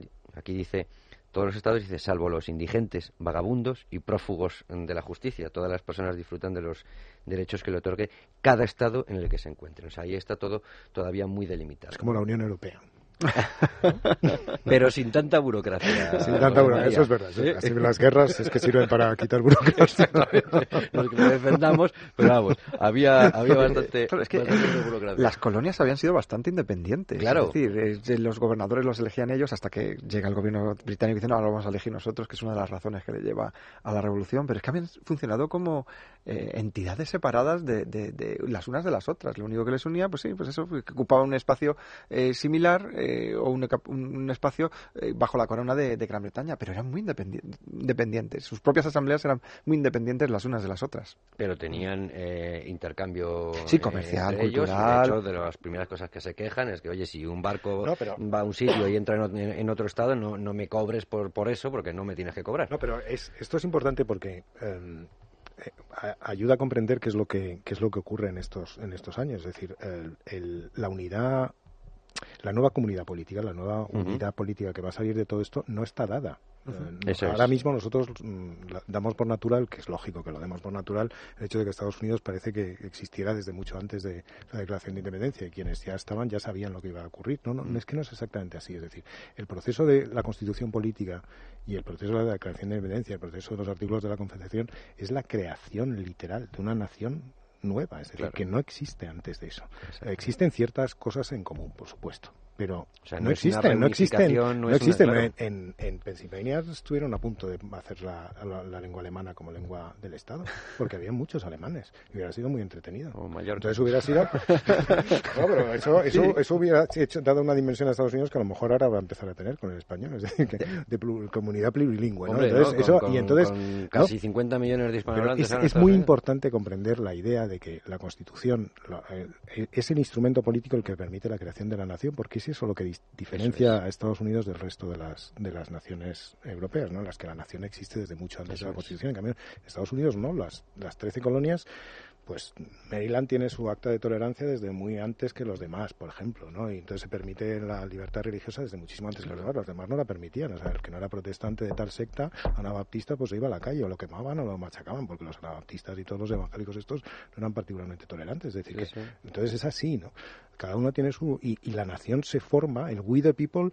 Eh, de la, del texto constitucional, texto constitucional es la articulación concreta de una creación In, eh, que, que, que, se está eh, haciendo en ese momento, ¿no? No es una creación previa a la, al We the People, es ahí donde se crea. No, es no hay argumentos real. históricos. ¿Qué argumentos históricos pueden eh, claro. mostrar al mundo si, si ellos no, es, es, no claro, vienen de, de, esa, de, ese pasado británico? Bueno, por eso a lo mejor necesitaban tanto esa propaganda eh, también. Es, es una algún empuje necesitaban. Claro. surge de una idea, esa idea de libertad. Dice, de ¿Qué hacéis? ¿Por qué os levantáis? ¿Qué demonios? Sí. Si, si no os falta de nada, como dirían. Pero no, claro que les faltaba, les faltaba absolutamente todo y era la fundación de Luis Fernando, sí. A través de Facebook nos pregunta un amigo que se hace llamar anarcocapitalista ilustrado. Es, eh, bueno, su, eso había que valorarlo. Pero bueno, eh, dice, tal vez sería interesante que hablaran acerca de cómo se justificaban los impuestos de la nueva nación de, de, de los Estados Unidos, teniendo en cuenta la situación de la que huían y las promesas de la libertad, eh, de libertad con las que o sea, partían. los impuestos posteriores, los, los impuestos que fijan... posteriores, Ajá. los que fija cada estado eh, independiente y luego en, en común. ¿Cómo, ¿Cómo, lo justifican? Pues muy mal. Pues esto es lo que le pasa a un tal Mariano Rajoy que en el programa electoral dice una cosa y luego dice es que la realidad no me permite aplicar mi programa, ¿no? Más o menos. bueno, una de las grandes debates de del, del, de se ven los papeles de federalistas y luego en la, en la creación de la Constitución es precisamente la cuestión económica. Eso estaba claro. O sea, el, el, el, la creación del Banco Federal es una de las grandes movidas ¿no? que hay en defensa de la unidad del Estado y los impuestos por parte del poder político central van a ser una de las claves del asunto. No querían pagar impuestos. Eso es uno de los grandes objetos de debate. No quieren pagar impuestos. No quieren de ninguna manera pagar impuestos. Pero claro, eh, un gobierno central que tiene que pagar un ejército y que tiene que mantener una serie de cosas que permiten la, la comunidad política requiere impuestos y al final tragan, pero no quieren pagar impuestos. Es uno de los grandes argumentos para no uh, para en contra de la del federalismo. El artículo octavo de, esa, Claro. de esos previo a la Constitución de, esa- de esos eh, de artículos de la Confederación, la Unión Perpetua dice que los gastos de los Estados Unidos que bueno son Estados Unidos en Congreso reunido, En que es, Congreso. ¿eh? que no es lo mismo. Eh, los Estados Unidos serán financiados con fondos recaudados por los congresos locales de acuerdo con el valor de sus propiedades. O sea, que ahí, eh, lógicamente, eh, lo que pasa que no llega todavía al, al, al Carmen Calvismo, de que el dinero público no es de nadie, ¿no? Pero, pero sí que sí que está sí que está ese problema. Bueno, luego dice, por ejemplo, que en lo que ya es, es el sistema eh, político que va a alumbrar posteriormente dice que asigna un voto en el Congreso de la Confederación, ya hemos dicho Estados Unidos en Congreso reunido, a cada Estado y una delegación entre dos y siete miembros. Los miembros del Congreso eran designados por órganos legislativos locales, los miembros no podían ocupar el cargo por más, eh, por más de tres de cada seis años. Esto de- tampoco era una- ninguna novedad para algunos estados, para otros sí, pero sí es verdad que eh, el- la organización política de algunos estados ya era eh, plenamente democrática, a lo mejor me equivoco, era plenamente democrática y sirve para, para escribir esa constitución. Una vez que consiguen la independencia se convierten en repúblicas, es decir, todavía los estados de Estados Unidos son repúblicas eh, unificadas bajo ese, ese, ese manto federal que son los Estados Unidos, pero ellas mismas se- es- tienen su propio sistema de, de gobierno, siguen, sigue siendo así, o incluso su propio sistema judicial. En Estados Unidos no hay un sistema judicial, hay 51 Claro. sistemas judiciales, el federal más la de los de los 50 estados, y todo eso bebe de las fuentes de la declaración de, perdón, de, de los artículos de, de los confederación. artículos. eh, y de hecho hay, no sé si es Virginia, una, una de las eh, de las constituciones de las que más eh, se extracta para la constitución. No sé si es Virginia o Sí, la de Virginia. Sí, sí, la de Virginia es una de las- las, bases la- de la Constitución. Nuestro amigo Jefferson, ¿no? Otra vez, una vez Sí, más. sí, vez Jefferson. Claro, lo- la- la- los- todas las colonias tienen una tradición que es una cosa que, por ejemplo, las colonias españolas no tienen de autogobierno. Es, es una de las grandes tradiciones de, de la, de Norteamérica. Entonces, eso es lo que permite un tránsito relativamente sencillo a la, un- a la nueva comunidad política con estructuras estables, ¿no? que es lo que falla en las, en las antiguas colonias Sí. españolas. ¿no? Entonces, la- fallan varias cosas en las antiguas colonias españolas. Falla eso y falla también el hecho de que eh, en, Am- en la América del Sur la cuestión nacional no está tan clara. eh, y las nuevas unidades políticas como naciones en realidad van a tener que crearse a lo largo del siglo XIX, ¿no? o sea, después de la independencia, mientras que Estados Unidos se crea, cuaja la idea nacional de buenas a primeras al mismo tiempo que la Constitución, pero una de las razones de eso es que la, la tradición auto... eh, auto no sé qué gubernativa o de autogobierno es Sí. una tradición antiquísima es una Claro. tradición heredada de los ingleses Claro. que viene de las profundas y antiguas raíces de la Edad Media Bueno, europea y, ¿no? y incluso la división de poderes también, aunque mm, Bueno, claro. estaba más bien el, el ejecutivo y el legislativo, que era más más tradición era esa, pero eh, la división de poderes, aunque es verdad que eh, sí es una novedad el, el, el aplicarla desde el principio como un sistema, el único sistema de gobierno mm, de organización posible para que haya una democracia o lo que sea, para que haya libertad, no voy a decir democracia, pero eh, la división de poderes es algo asumido, no es una novedad de, ni de la Declaración de Independencia ni de... Bueno, lo de un poder judicial separado No, el judicial no. estaba... Yo hablaba- no yo hablaba sí, el poder ejecutivo y el legislativo, el sí, está muy claro. claro. En Gran Bretaña está, ¿eh? en Gran Bretaña eso, está muy Bretaña claro está, y el Parlamento se lo dejó muy claro mediante una revolución a- al rey, ¿no? A los Stuart, al rey Estuardo. Eh, pero el judicial es algo que los padres fundadores del sistema político de Estados Unidos tienen que inventarse. Bueno, había referencias, por supuesto, en todos los ilustrados de franceses a ese tercer eh, poder separado, pero es algo con lo que se encuentran y que tienen que crear. ¿no? Y- Había referencias, pero no había ninguna. No, no había ninguna Yo el otro día Es la primera vez que se aplica teóricamente. Decía una burrada, que, pero nadie me corrigió así, a lo mejor fue por educación, pero digo que es una de las primeras veces que el derecho natural se aplica. Quiero decir que mm, eh, sí, se había hablado de la división de poderes, pero jamás se, se había puesto en práctica un, un poder judicial. Y, y, desde luego, si algo caracteriza a Estados Unidos es eh, la fuerza con la que está dividido, el, sobre todo el poder judicial, y luego lo veremos en, eh, en la Constitución. Pero lo seguimos viendo hoy en día, ¿no? Esa es la gran, la gran Pues novedad. eso también, o sea, a través de Inglaterra, pero eso viene de Francia, es importante Claro. recordarlo, ¿no? Para, mm, ya que de vez en cuando tenemos No, que no, recordarlo. que tampoco hay francofobia sobre esta mesa, quiero decir. Que- es que decir, es quien lo teorizó, quien lo teorizó después de la revolución, picaos, pero después de la revolución tema. inglesa quien lo teorizó fue Montesquieu y lo teorizó muy bien, lo teorizó muy bien, con muchísima claridad, con muchísima eh, eh, elocuencia y con una capacidad enorme para que todo el mundo sintiera que eso era lo que había que hacer y está inspirado en las revoluciones inglesas, ¿no? Pero el que lo utilizó fue y la importancia de Montesquieu en la Constitución norteamericana es enorme en este aspecto. Entonces, bueno, eh, es, es muy importante la, la eh, esta, esta, esta influencia porque eh, en contra de lo que ahora nos parece, es más bien la idea de que hay que corregir a la democracia, ¿no? Es decir, la, la democracia desde, desde hacía desde tiempos de la Atenas democrática, es decir, hace 2.500, 2.500 años casi antes de, los hechos que estamos estudiando, era una idea muy desacreditada. ¿no? La democracia acababa siempre en, en, tiranía. Entonces, la, Estados Unidos ahí se plantean varios problemas. Uno de ellos es cómo organizar una democracia in extenso en un territorio amplio, que es un problema político que nunca se había planteado y que se plantea por primera vez con mucha claridad. Y en segundo lugar, cómo hacer que una democracia no degenere en tiranía que es el gran peligro de la democracia desde siempre, siempre ha sido el, peligro, el gran peligro de la democracia. Y entonces la división de poderes y Montesquieu y la influencia ilustrada francesa, entre otras, eh, intenta corregir esa posibilidad de que, el, eh, de que la democracia evoluciona con muchísima velocidad a una tiranía que es aún peor que las tiranías eh, ejercidas por una sola persona o por un pequeño grupo, por la, por la gigantesco poder que tiene quien puede hablar en nombre de todos. ¿no? Entonces, esa es una de las grandes cuestiones, es uno de los grandes problemas. Esos, muchas veces nosotros relacionamos los Estados Unidos o el experimento de Estados Unidos con la libertad y es verdad, pero en la época mucha gente vio en el, experimento de Estados Unidos un peligro para la libertad. Un peligro para la libertad porque la democracia... Eh, la democracia era lo que había matado a Sócrates. Eso todo el mundo lo sabía en la época.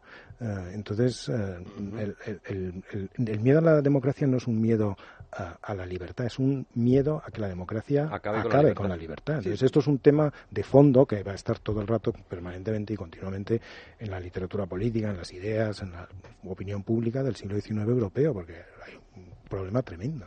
La propia forma de elegir al presidente.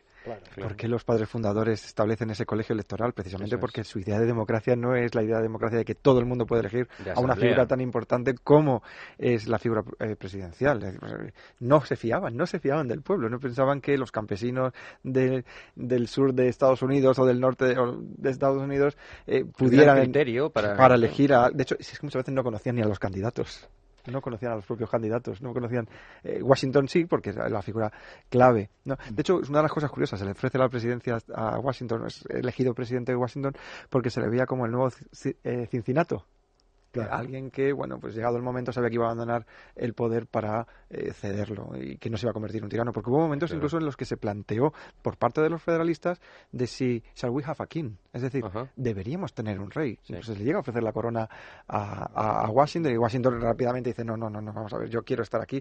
Además establece ese, ese, ese ejemplo de estar solo ocho años, dos mandatos, porque no había nada legislado al respecto. Eh, tenemos que esperar al siglo XX y, él dice, bueno, yo me marcho y dejo que alguien con nuevas ideas entre en, en, el gobierno de Estados Unidos. O sea que hay eh, muchos episodios en los que gracias a una decisión personal o incluso a la buena suerte, no degenera en, el cuadro que ha pintado José María, que es que es verdad eh, que puede suceder y que pese a que admitimos esa, esa herencia, por supuesto, francesa, en la propia Revolución Francesa sí degenera en, tiranía y los totalitarismos de los años 30 que tanto hemos, mm, del siglo XX, que tanto hemos abordado aquí Luis Fernando, pues eh, es en lo que es en lo que degenera, en, en, tiranía. De hecho es modelo de, tiranía, ¿no?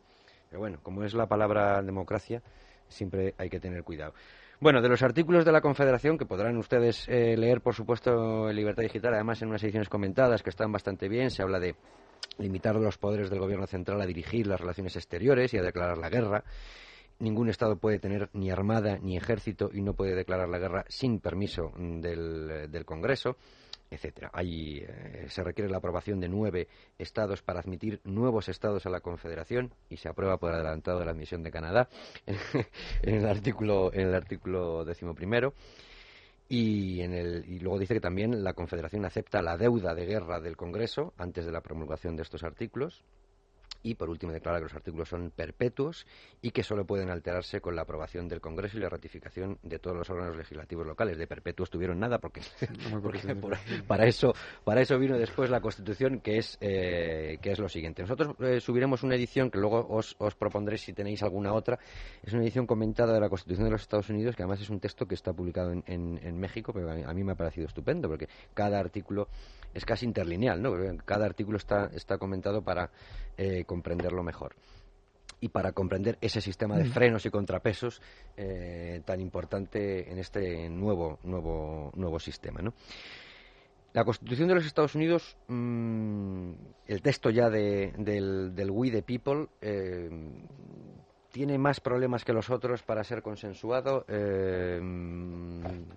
Hay más tortas, hay más cesiones, hay más escollos. Hay, había fueron tres los grandes retos a los que se tuvieron que enfrentar los, los padres fundadores. La primera era la representación, es decir, cómo nos representamos. Eh, Estados Unidos no era igual. Eh, cada estado pues tenía unas dimensiones, tenía una población distinta. Entonces los estados pequeños pensaban que si se daba eh, más representación a los estados grandes, ellos quedarían eh, bueno, pues, pues, detrás a la hora de, beneficiarse de cualquier eh, política eh, del gobierno federal. Entonces, uno de los grandes retos que tienen es decidir cómo se eh, establece esa representación. Y es muy sencilla, se crean dos cámaras. La Cámara de Representantes, en la que cada estado tiene un número de representantes de acuerdo con la población, y el Senado, en el que cada uno de los estados tiene dos senadores. De esta manera, estados grandes y estados pequeños se eh, están... Pero sobre eso hay discusión, ¿no? Porque aquí es donde está el, plan de Nueva Jersey, el plan de Virginia, y no saben muy bien cómo hacerlo, y al final optan por casi una cosa salomónica, ¿no? Sí, es, eh, efectivamente, la idea es vamos a construir dos cámaras, y construyen esas dos cámaras que han llegado hasta, hasta nuestros días. Claro, con los pesos y contrapesos o checks and balances, lo que se hace es que cualquier eh, legislación tiene que pasar por ambas cámaras es una forma por la que los, los, estados más pequeños no pierden poder en el sistema representativo estadounidense. Ese fue, uno de los grandes acuerdos.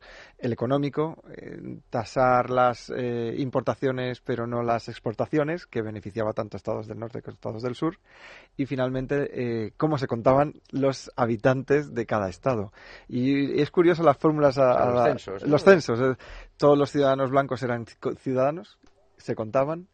Eh, los estados del sur pedían que, a pesar de que no fueran ciudadanos, contase la población eh, negra y el acuerdo fue que no, eran tres cuartas partes de una persona.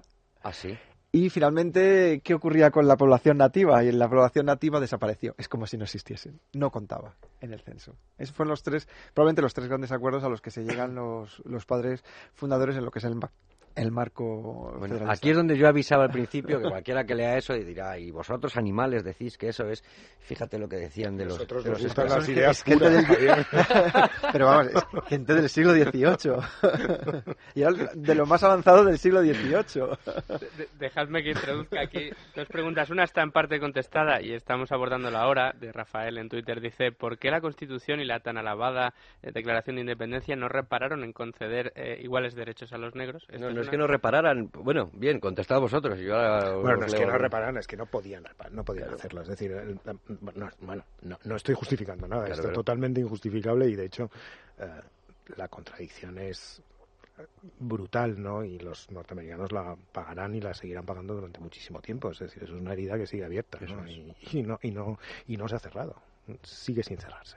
Entonces eso eh, está ahí, ¿no? Lo que pasa es que si se, si se anteponía la, el tema de la esclavitud y la liberación de los eh, esclavos, como ya en algunos sitios de Europa se había empezado a hacer, por ejemplo en Holanda, ¿no? Que tampoco es que dejaran de ser racistas los holandeses, pero eh, habían acabado con la esclavitud en ciertos territorios, pero si se anteponía la cuestión de la esclavitud no habría habido Estados Unidos. Era imposible llegar a un acuerdo. Es, literalmente imposible llegar a un acuerdo sobre, ese asunto. Es decir, si se hacía de la esclavitud o de la liberación de la esclavitud un, asunto central, se acababa el consenso. Entonces había que optar, ¿no? Claro, es gente práctica. Claro. Mm. Y luego, otra de las No, preguntas... que querías, Sí, Julio, no, no, algo? simplemente que ahora que está de moda la película Lincoln se ve muy bien reflejado en esa, en esa película. Es decir, es que in- estamos hablando de 1865 y aún, en- aún así, a pesar de haberse pasado en el 63 eh, la declaración de emancipación, aún así, dos años después, en el año 65, todavía dentro del, del- del propio eh, Congreso estadounidense hay debates si se, si se debe abolir o no se debe abolir la, la- la esclavitud. El propio Lincoln se cuestionaba que era mejor salvar la unión o mantener la esclavitud.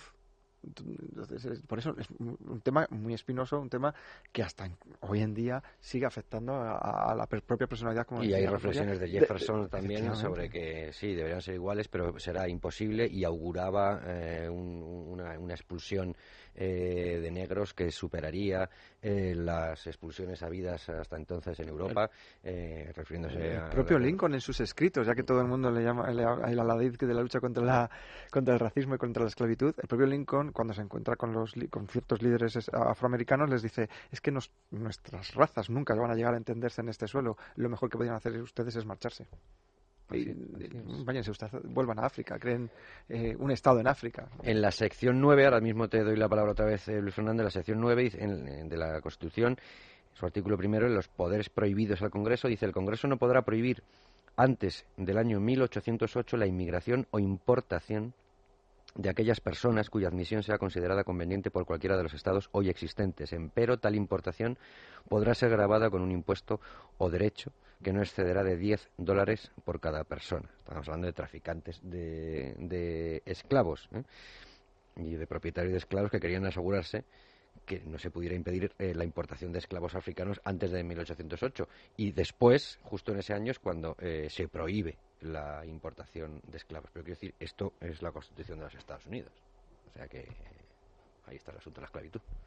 Otra de las preguntas, Javier, que, nos hacían y que me, me, me resulta muy curiosa cuando la he leído en, en Twitter, nos dice Taller EFB, eh, dice, ¿qué comenta la Declaración de Independencia y la Constitución sobre lo que debería ser el dinero de curso legal? Sé que es cambiar un poco de tercio, pero Y ya de paso, sí, hay, hay muchas imágenes de multitud de monedas eh, y durante la guerra de monedas de todo tipo, de papel, bueno, monedas, papelotes gigantescos que servían de moneda, ¿no?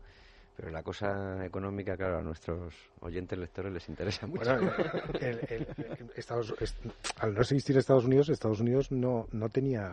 Hay varios problemas aquí, ¿no? Uno de ellos es que la- las, las, las monedas que circulan son las monedas que circulaban en todas partes, Claro. entre ellas las españolas.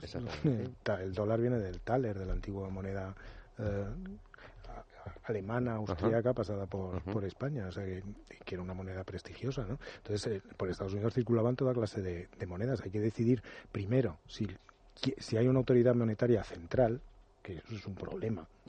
Entonces, si no, si no, se- si no, si no, si cada estado no tiene, no se constituye como autoridad monetaria, y eso es una de las grandes, grandes discusiones que marcaron el destino de Estados Unidos. Es decir, la, quién tenía la capacidad para emitir dinero era una de las claves del asunto. Eh, James Madison estuvo muy firme, ¿no? Y los papeles de federalista argumentan muy fuertemente a favor de una autoridad monetaria central, en vez de dejarlo al albur de cada uno de los estados. Si se hubiera conseguido otra cosa, pues probablemente los destinos de Estados Unidos hubiera sido distinto. Eh, esto a- luego volvemos a lo del dinero, pero la palabra federalista en España, la, como la palabra federal en España quiere decir lo contrario de lo que quiere decir en Estados Unidos, Eso pues es. vale la pena siempre recordarlo, Sí, ¿no? es que hay- aquí tenemos un esa- problema, porque pasa lo no, mismo pero con no, no pasa nada. Cada, con no, liberal. no, pero cada país tiene su tradición. Entonces, la nuestra, la palabra, la, la palabra federalista es, una, es la descentralización. Y en Estados Unidos, la palabra federalista, bueno, en Eh, general, eso en, digo el, que cuando en el- en universo anglosajón, lo que quiere decir lo central. ¿no? Con Entonces, el federalismo es la autoridad central. Y en el caso del bancario era la, la autoridad central bancaria. Entonces, eh, primero se, se acaba con la posibilidad de que cada Estado emita la moneda que quiera, que era una posibilidad que querían. ¿no? Sí, sí. Los confederados querían emitir cada uno su. Y eso hubiera sido muy entretenido de ver. ¿no? No sé, ¿no? Hubiera sido muy, muy, muy Hubiera sido divertido de ver. pero, un poco caótico, sobre todo en la evolución. Claro, en la evolución. Y luego, ¿quién lo decide y cuáles son los el régimen de la. de y, y el nacimiento de la divisa? Claro. Claro. Pero es ahí cuando nace la divisa. Es así. Pero se tienen que poner de acuerdo sobre eso. Y eso es una de las grandes discusiones de los del asunto. Y el patrón Mm. oro, que también es eh, lo Bueno, pero, claro. claro. pero bueno, el, el- el patrón oro es, eh, es casi la riqueza en claro, algo, claro, sí. Exactamente. ¿Querías hacer algún apunte sobre esto? Mm. No, simplemente que es una de las cosas que se les prohíbe a los estados dentro del propio cuerpo de la, acuñar, moneda. acuñar moneda, lógicamente. Solo puede haber una institución que es ese Banco Central eh, o Reserva Federal estadounidense. no sabían lo importante que iba a ser después. Dice, eh, el Senado tendrá poder exclusivo para conocer de todos los juicios políticos juicios políticos con mayúscula. ¿eh? Cuando se reúnan eh, para este fin, los senadores prestarán juramento o harán la promesa de cumplir fielmente su cometido. Si se juzga al presidente de los Estados Unidos, la sesión será presidida por el magistrado presidente de la Corte Suprema. Nadie podrá ser, podrá ser convicto sin que concurran en ello las dos terceras partes de los senadores presentes. Y alguno dirá, ¿y por qué saca este esto? Bueno, pues porque sí. El, control eh, que hay al presidente de los Estados Unidos es férreo. Eh, y desde el principio, aunque luego eh, dice las sentencias en casos de juicio político no podrán exceder de la destitución del cargo y la inhabilitación para obtener o desempeñar cualquier cargo. Pero sí es verdad que luego dice que, no obstante, quedará sujeto a ser acusado, juzgado, sentenciado y castigado de acuerdo a la ley. Todos los verbos con mayúscula, por cierto, los de juzgado, sentenciado, castigado pero eso, le, gusta mucho a los ingleses. No, pero no están mal las mayúsculas, porque aquí decimos imputado. y, ya con eso, y ya con eso parece que no. Pero este, este freno importante al, a lo que puede es un ciudadano, es un ciudadano, no es nadie que esté por encima de la ley. Y si comete un crimen, de la naturaleza que sea, tiene que ser juzgado. Está hablando del impeachment, lógicamente. Eh, Pero se cuidan mucho de que de, la labor del vicepresidente ah, cuando está el presidente, es decir, eh, porque se supone que, mm, que, es afín y que no puede. Sí, es decir, la única figura en el sistema político estadounidense que eh, a nivel federal me refiero que en la que podemos ver una participación del, del, del, ejecutivo en el legislativo es la del vicepresidente. Pero si analizamos el papel del vicepresidente como presidente de la, del Senado es prácticamente nulo. no se puede comparar para nada con el, el, el, el, el, speaker de la Cámara de Representantes. Es que no, no, no, tiene, no tiene comparación eh, en absoluto. Pero claro, siempre puede estar el caso de que quiera perdonar a su jefe. Entonces, Exactamente. lo que hacen es, pues efectivamente, sustituyen al presidente, en el caso de impeachment, se sustituye al presidente del Senado, que coincide con la figura del vicepresidente de los Estados Unidos por el magistrado principal de la, del Tribunal Supremo. De todos modos, eh, conviene también aclarar alguna cosa sobre esto. Es decir, el, principio de los, de los artículos que, vamos, de, lo que es el texto que has leído es la base de que todos somos ciudadanos, no como dice Julio. Es decir, no hay nadie por encima de la ley, ¿no?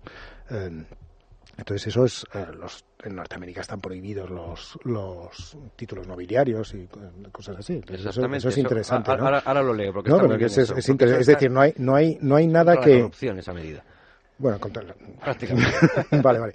Entonces, el, no, pero el, entonces el, el presidente eh, es un ciudadano más, pero al mismo tiempo el presidente se le otorgan poderes que por ejemplo, en la evolución de las monarquías constitucionales, el monarca ha perdido del todo. Es decir, el, el, el, presidente está sujeto a controles a los cuales a lo mejor un monarca eh, en la evolución de las monarquías constitucionales no está sujeto, pero al mismo tiempo el presidente tiene un poder infinitamente mayor eh, que el que tiene eh, el rey, por ejemplo. ¿no? Es decir, siendo los dos el símbolo de la nación, porque tanto desde el principio el presidente de Estados Unidos eh, pasa a asumir la función de que tenían los reyes en los antiguos regímenes, es decir, el símbolo vivo de la nación, ¿no? Por eso las celebraciones cada cuatro años son tan eh, espectaculares, ¿no? Que a veces parece un poco sorprendente, ¿no? Pero es que es eso, ¿no? Es el símbolo de la nación que renace, ¿no? Eh, pero y al mismo tiempo está muy, muy sujeto a controles, es decir, también hay que tener en cuenta las dos cosas, Claro, pues esos controles, yo a lo mejor lo he interpretado así porque estoy contaminado, José María, por, por la actualidad, pero claro, cuando yo veo en la sección novena dice ningún título nobiliario será otorgado en los Estados Unidos y ninguna persona que desempeñe un cargo retribuido o de confianza bajo la autoridad del gobierno podrá aceptar sin el consentimiento de Congreso, dádiva, emolumento, cargo o título de índole alguna de ningún rey, príncipe o Estado extranjero. Es más, cuando, a los rey, cuando al, presidente de, Estados Unidos se les hacen regalos siendo presidente de Estados Unidos, eh, mientras está en el cargo, ¿eh? mientras está en el cargo, esos regalos no son del presidente, no son de la persona que ocupa la presidencia, Eso son es. de la presidencia. Exactamente. Esa es la idea. Es decir, que eh, me recuerda mucho esto a, a- a lo que pasaba con eh, o cómo se identificaba a George Bush con la presidencia de Estados Unidos. Y no es lo mismo, es decir, no levantarse ante el paso de la bandera de Estados Unidos no es una ofensa A Bush. a Bush, es una Bueno, ofensa ya, contra pero el pueblo es- de Estados pero Unidos. hay que ver que el- Bueno, hay que ver el personaje, sí. El sujeto del Pero- desplante tiene un análisis aparte, ¿no? Efectivamente, efectivamente, pero claro, es que uno tiene que ser muy, muy consciente de los actos Sí, sí. que está cometiendo. eso no es, eso no es una ofensa contra, Es al contra- pueblo es americano. al pueblo estadounidense Es y a su pueblo. representante que es el presidente de los Estados Pero Unidos. fundamentalmente al pueblo estadounidense, efectivamente. Y eso es lo que no comprendió ni comprenderá, pero bueno. Eh, tenemos eh, alguna pregunta más. Venga, dice dice Anto, Antolonio, eh, a través del correo electrónico, nos recuerda que en el debate de la Revolución Francesa se habló de arriba y abajo, la colina y la planicie. Sí, Eh, para ver la derecha, la izquierda, el arriba y el abajo, y aquí, claro. Eso es, la derecha y la izquierda dice, en la Revolución Americana se puede hablar de conservadores o progresistas, de lo que luego serán republicanos o demócratas. Eh, nos preguntan por, por las ideologías políticas en aquel momento. Mm, Sí, eso es un buen tema, sí. Porque la, la, el- la Revolución Francesa, eh, esto tampoco es del todo ajeno a la Revolución Inglesa ¿no? y, a la, situación de Inglaterra, pero vamos, la Revolución Francesa plasmó con- y permite visualizar muy bien las ideologías en política. ¿no? Y en Estados Unidos las cosas se complican. ¿no? Es, es muy, es muy difícil eh, superponer el esquema ideológico eh, heredado de, de, lo- de Francia, de la Revolución Francesa, a Estados Unidos. ¿no? Entonces, bueno, pues, eh, esto siempre es muy sorprendente, decir que quien estaba en contra de la esclavitud, o sea, eh, eran los republicanos, por ejemplo, ¿no? Entonces siempre eh, que los demócratas son unos aristócratas, ¿no? Eh, en fin, pues es así.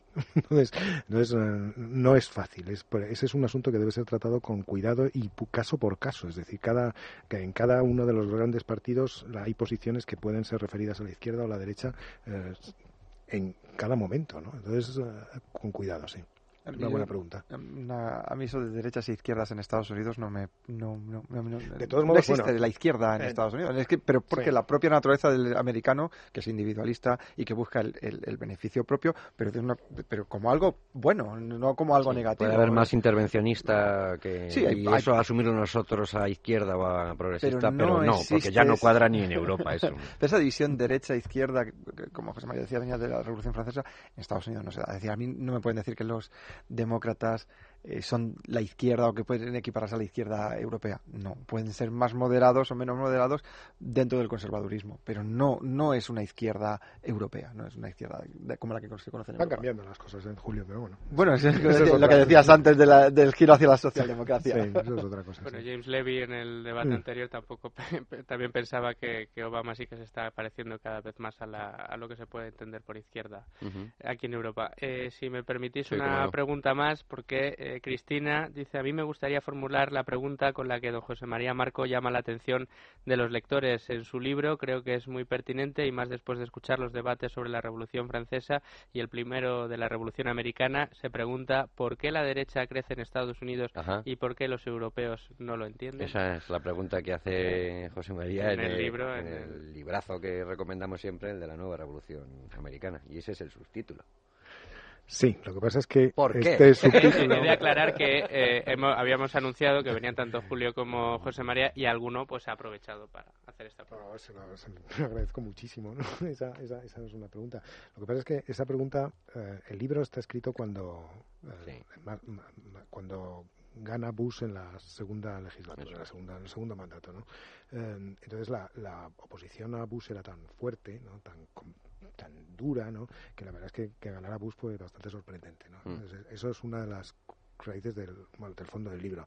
Lo que ha pasado después cambia la situación. Es decir, ahora mismo eh, en Estados Unidos me parece que las cosas se han complicado para los republicanos muy profundamente y bastante pronto en la segunda legislatura de Bush se complicaron. Es decir, el discurso republicano no acaba de encontrar su sitio frente, partido frente al republicano, partido ¿no? y el discurso y la actitud y la manera de pensar. Es decir, es- están surgiendo cosas nuevas que el discurso republicano, la actitud, incluso el partido republicano tampoco tiene claro cómo contestar. por la crisis, eh, por la crisis económica. Por la crisis, bueno, bueno, esto si quieres hacemos otro programa. Sí, sí, sí, sí, Eso- sí, eso sí, es sí, un programa bonito, la verdad, porque eso es un programa sobre, sobre la actualidad total, es decir, y ahí no hay nada escrito, es decir, ahí sí que hay que repensarlo todo Eso desde el principio.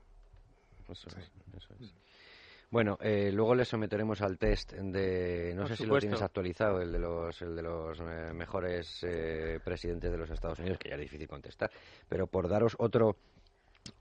Esto se parecería al régimen de incompatibilidades, ¿no? Eh, José María dice, ningún senador o representante mientras dure el periodo para el cual fue elegido será nombrado para ningún cargo civil bajo la autoridad de los Estados Unidos que haya sido creado o cuyos emolumentos hayan sido acrecentados durante ese tiempo. Esto está muy bien. O sea, tú eres, eh, tú tienes un cargo y te vas a ir, mm, entonces creas un puesto o subes el puesto, subes el sueldo de un puesto al que sabes que vas a ir. Alguno dirá, "Ah, pues esto lo estamos viendo todos los días. Dice, ninguna persona que desempeñe un cargo bajo la autoridad de los Estados Unidos podrá ser miembro de ninguna de las cámaras mientras continúe en tal cargo. Quiero decir, el detalle es, es, es magnífico, ¿no? Sí. Es va contra el parlamentarismo. Es, es Eh, decir, sí, la incompatibilidad. Sí, sí, es no se puede ser, nuestro de cada no se día. puede ser alcalde de mi pueblo, eh, senador autonómico, Eh. diputado. Claro, entonces, ¿dónde está la separación de poderes? Eh, eh, esta es la gran pregunta. De todos modos, Anda, andará. eh, la- esa, esa actitud, que es una actitud muy eh, extraordinaria ¿no? y muy hermosa en sus principios y en sus consecuencias, en lo que quiere decir, de todos modos, también en la sociedad norteamericana, en cuanto se creó Washington Mm. como ciudad política o como utopía política, porque Washington, la ciudad de Washington se crea como una especie de utopía política al margen de los intereses concretos, es decir, los norteamericanos, los padres fundadores norteamericanos tenían una altísima visión, de la, una altísima idea de la política, por una parte, porque estaba desligada de los intereses materiales y al mismo tiempo eran muy desconfiadas. ¿no? Pero en cuanto se crea el centro de poder de Washington, Washington se convierte en un cenagal, vamos, es decir, eh, en, la, en la mitología norteamericana, Washington es allí donde ocurre lo peor. o sea, es mucho peor que Las Vegas, que es, es el lugar de la corrupción, ¿no? porque la política es eso. Entonces, eh, eh, no es que no exista la corrupción, es que esto es, manifiesta una desconfianza ante el ser humano que contrasta bastante con los grandes ideales que expresados por Jefferson en la Declaración de Independencia. Por eso también es muy bonito, ¿no? Es decir, la separación de poderes, eh, la configuración democrática y al mismo tiempo aristocrática con la ruptura de poderes y la meritocracia en el fondo del asunto, eh, significa que, por una parte, el hombre mm, tiene derechos fundamentales, ¿no? de la felicidad tal, y al mismo tiempo es un ser eh, del cual debemos tener con el cual debemos tener muchísimo muchísimo cuidado ¿no? Al contrario Entonces, de lo que opinaba Rousseau, claro, es que estas cosas son las... las Son más jovianos, sí. Sí. ¿Eh? Claro, eh, pero es que pienso yo que es más acertado ese, eh, Pero lo da la experiencia, digo... La, mm, Eh, pero Rousseau es el primero que habló de la felicidad y luego resulta que aparece Sí. también ahí. Sí, sí, eso sí, eso o sea, sí. no no todo sé es de qué todo tipo es- de felicidad hablaba, pero vamos, era más guillotinable. la- pero en fin, eh, aunque deberíamos dedicarle más tiempo, eh, sí que, eh, y además algunas personas le han preguntado, la, eh, la, la carta, de, no sé si traducirlo como carta de derechos, pero, pero sí es la enmienda, eh, una de las enmiendas a, la, a esa constitución en la que eh, bueno, no sé si, si, si son 10 o 12, porque Diez. mm, son 10, pero en el texto original creo que aparecen, eh, o asumidas como, como tal, a- aparecen, aparecen 12, ¿no? Eso ya, ya, ya me enteraré por qué, porque ahora no tengo tiempo. El ruido este es de los pergaminos estos que tengo aquí encima.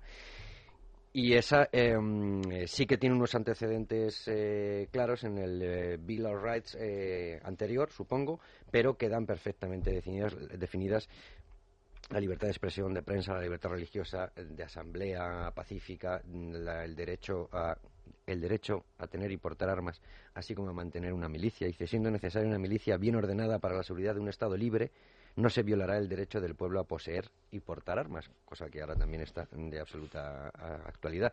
La otra está un poco, la enmienda, eh, la 3 está un poco más alejada de la actualidad, dice protección contra el alojamiento de militares. Aquello era en tiempo de paz no se alojará ningún soldado en casa alguna sin el consentimiento de cosa que me parece bastante, bastante de sentido común. Protección contra los registros e incau- incautaciones irrazonables, que es inviolabilidad de las comunicaciones también, porque lo que está diciendo es que no te pueden coger eh, lo que quieran eh, para saber si has hecho algo y no tienes que declarar en tu contra, en fin, eh, todo esto que se supone que a lo mejor es menos revolucionario porque sí estaba eh, recogido recogido antes y lo que hacen es ordenarlo en una enmienda a la Constitución, ¿no? Sí, son las diez primeras enmiendas a la Constitución. Eh, a mí la que más me gusta, la que más interesante me parece es la décima, ¿no? que es en dos líneas resumen todo lo que es el federalismo. Todos los poderes que no pertenecen a el gobierno central ni han sido negados a los estados son de los estados o de los ciudadanos. A mí esa Ajá. enmienda en Sí, dos sí, líneas sí. lo único que hace es justificar todo el sistema federalista que luego eh, se llama eh, la enmienda flexible Pues porque dependiendo del momento histórico en el que se haya interpretado esa enmienda, ha sido más favorable a los estados o más favorable al gobierno central. Es que dice, la conjunción es O. Sí. ¿eh? No es I. Quiero decir, los poderes que la Constitución no delega a los Estados Unidos ni prohíbe a los estados quedan reservados a los estados respectivamente o, a los... o al pueblo. Al pueblo. Los, los, derechos de todos modos plantearon problemas. En, mm. o sea, hablamos de enmiendas, pero son más bien artículos adicionales. Son o, bueno, es otra. la palabra enmienda eh, es, es, una traducción un poco vamos, que, llama a la, complicación, ¿no? Pero lo que es interesante es la, discusión que hubo sobre si se debían incluir enmiendas eh, con una carta de derechos, porque había gente, eh, Madison en particular y algunos otros más, eh, que pensaba que la inclusión de derechos eh, iniciaba una línea que acabaría más temprano que tarde en la exigencia por parte de los ciudadanos hacia el Estado. Es decir, que los derechos creaban obligaciones de los demás hacia quien era titular de los derechos, lo cual es una línea muy interesante, muy interesante, porque desde el principio estuvo, eh, se fue consciente del problema que plantean los derechos. Los derechos eh, los entitlements, como dicen los norteamericanos, es decir, eh, los derechos que tiene el ciudadano a que el Estado le dé algo. ¿no?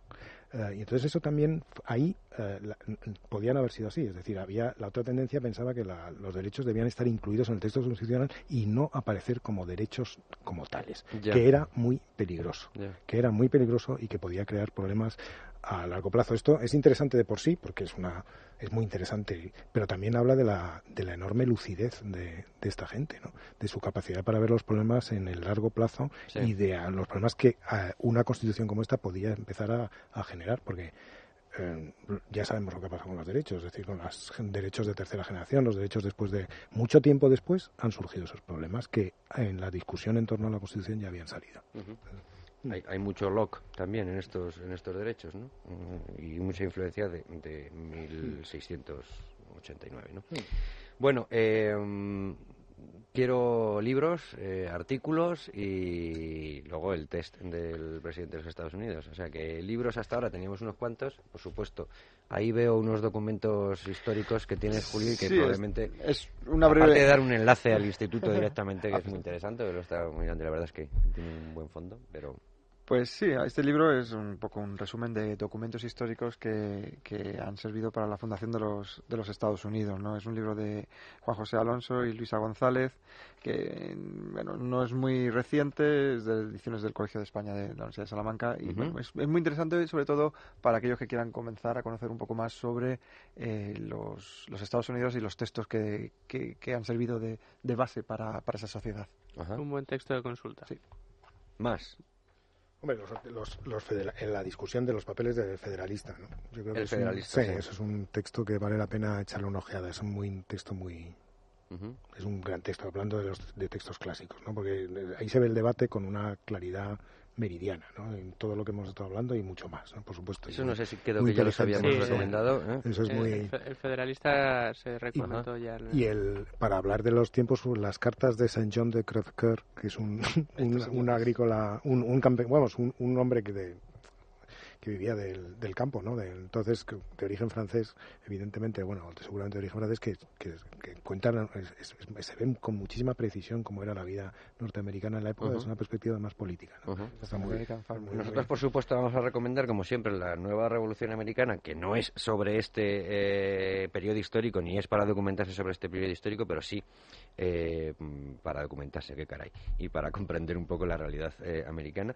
Y USA, Nueva Revolución, ni Mars ni Jesús, que es también otro clásico de Jean-François Rebel, eh, más eh, años eh, 70 principios, ¿no? Eh, si no me equivoco. Sí, sí, sí, y que también está muy bien y que estos son los libros que van cobrando actualidad de vez en cuando, ¿no? Por capítulo, diciendo, mira, este capítulo se ha vuelto actual otra vez. Los dos, por supuesto, están.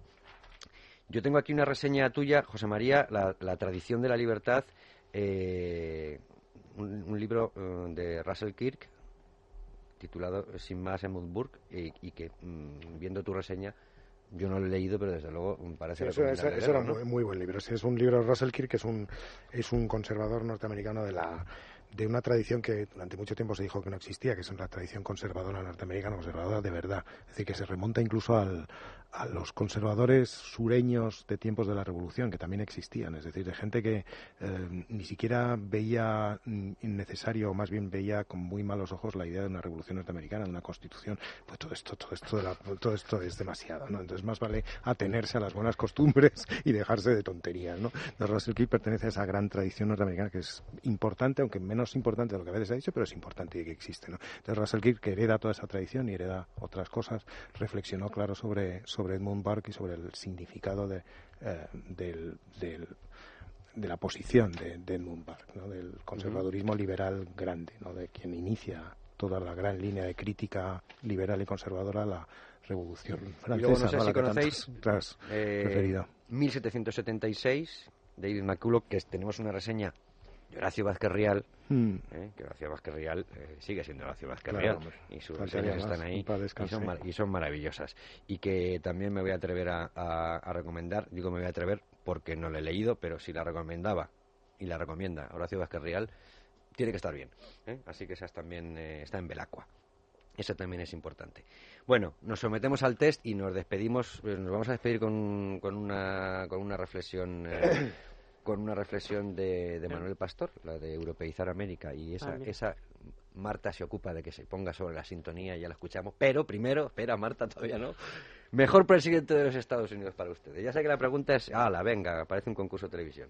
A ver, eh, diremos que en, el, en el debate anterior... ¿Les vas a condicionar? Venga, vale. No, yo voy a decir que salieron, salieron Jefferson, Lincoln, Franklin y Washington. Caray. Qué pobreza de siglo nuestro. Obama no lo dijo ninguno, ¿eh? Obama no lo dijo ninguno, pues bueno, pues tenía que haber dicho.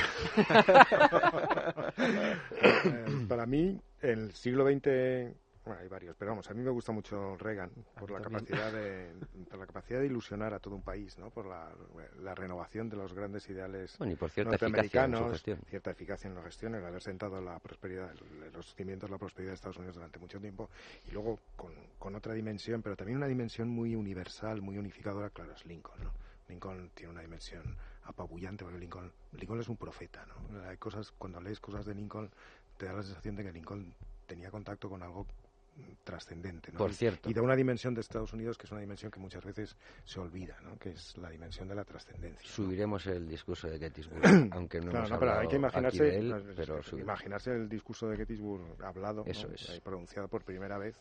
No, pero me gusta esa definición de, es verdad, de la trascendencia. Pero mira que es breve ese discurso y cómo puede llegar a ¿Te lo has pensado, Julio? Es una pregunta muy Yo, La, elección de José María me encanta. Y la de Reagan, más que nada, porque solo por tanto soviético con el que tuvo que lidiar y acabó bien, se lo merece. A mí me gustó mucho la frase de Reagan que el problema no, eh, la solución no era el gobierno, sino que el, que, el gobierno era el problema. en su primer discurso inaugural. Lo que pasa es que al mí el que me gusta, más me atrae, es quizás alguien que defiende unas posturas totalmente distintas, respetando todo, la opinión de Reagan, por supuesto, pero es, es Delano Roosevelt. Uh Roosevelt creo que articuló muy bien el país, supo sacar al país de una crisis terriblemente dura. Eh, que esa crisis al final fue la guerra mundial la que pone fin, eh, pero igual que, como que decía José María, yo creo que Roosevelt fue capaz de animar al pueblo americano. Esas charlas que tenía, esas se le veía como un padre, la gente le escuchaba por la radio. Es decir, a mí esa figura paternal que, que, se ha visto en los grandes presidentes de Estados Unidos, eh, probablemente el que más se vea es en, Roosevelt. O sea, con uno, ¿te quedas de todos? Con, con, Roosevelt, bien, no, no, sí. perfecto. Es decir, hay gente que le gusta a Kennedy, pero Kennedy quiso, sí, sí, estuvo nada más que dos años en el, poder. No, no, Roosevelt es eh, Lincoln, Los, los, grandes, eh, Jefferson, Washington, por supuesto, pero de entre todos, eh, FDR. No sé si os iba a ganar el, siglo XX, incluso, pero bueno. Luis Fernando, nos despedimos con Manolo Pastor, hablándonos de Europa, de Estados Unidos, en una reflexión que, Sí, yo creo que además eh, viene muy bien por todo lo que se ha hablado en el, en el programa de hoy, esa reflexión de Manuel Pastor sobre, eh, lo hemos llamado, europeizar América. Venga, pues hasta la semana que viene, amigos. Gracias a todos. Gracias, Nos guste o no, la democracia en América, pues es una democracia liberal y a la que los europeos tenemos que aspirar. Tocqueville fue el, de los pocos que, que se dio cuenta que Europa tenía que americanizarse en ese sentido. Aunque, aunque Tocqueville tenía muchos recelos sobre la democracia, él era un liberal y desconfiaba de la democracia, pero al final tenía que reconciliarse ambas mientras que otros intelectuales europeos, desde un Max Weber hasta un Ortega entre nosotros, han pensado lo contrario, que, bueno, los americanos han hecho cosas buenas, tienen mucho poder, mucha economía, mucha capacidad de organización, pero tienen que europeizarse. Eh, y, eso creo que ha sido una perspectiva errónea, ¿no? Ha habido excepciones también, claro, ha habido intelectuales en Europa, eh, pienso por ejemplo en, Juan en España, con Juan Valera o, o Azorín, el propio Namuno, que se dieron cuenta que, los americanos tenían razón y sobre todo que iban por delante, que nos llevaban mucha ventaja en construir un sistema de libertades, libertad eh, religiosa primero, pero también económica, eh, política y finalmente democrática, ¿no? Debates en libertad. Es radio.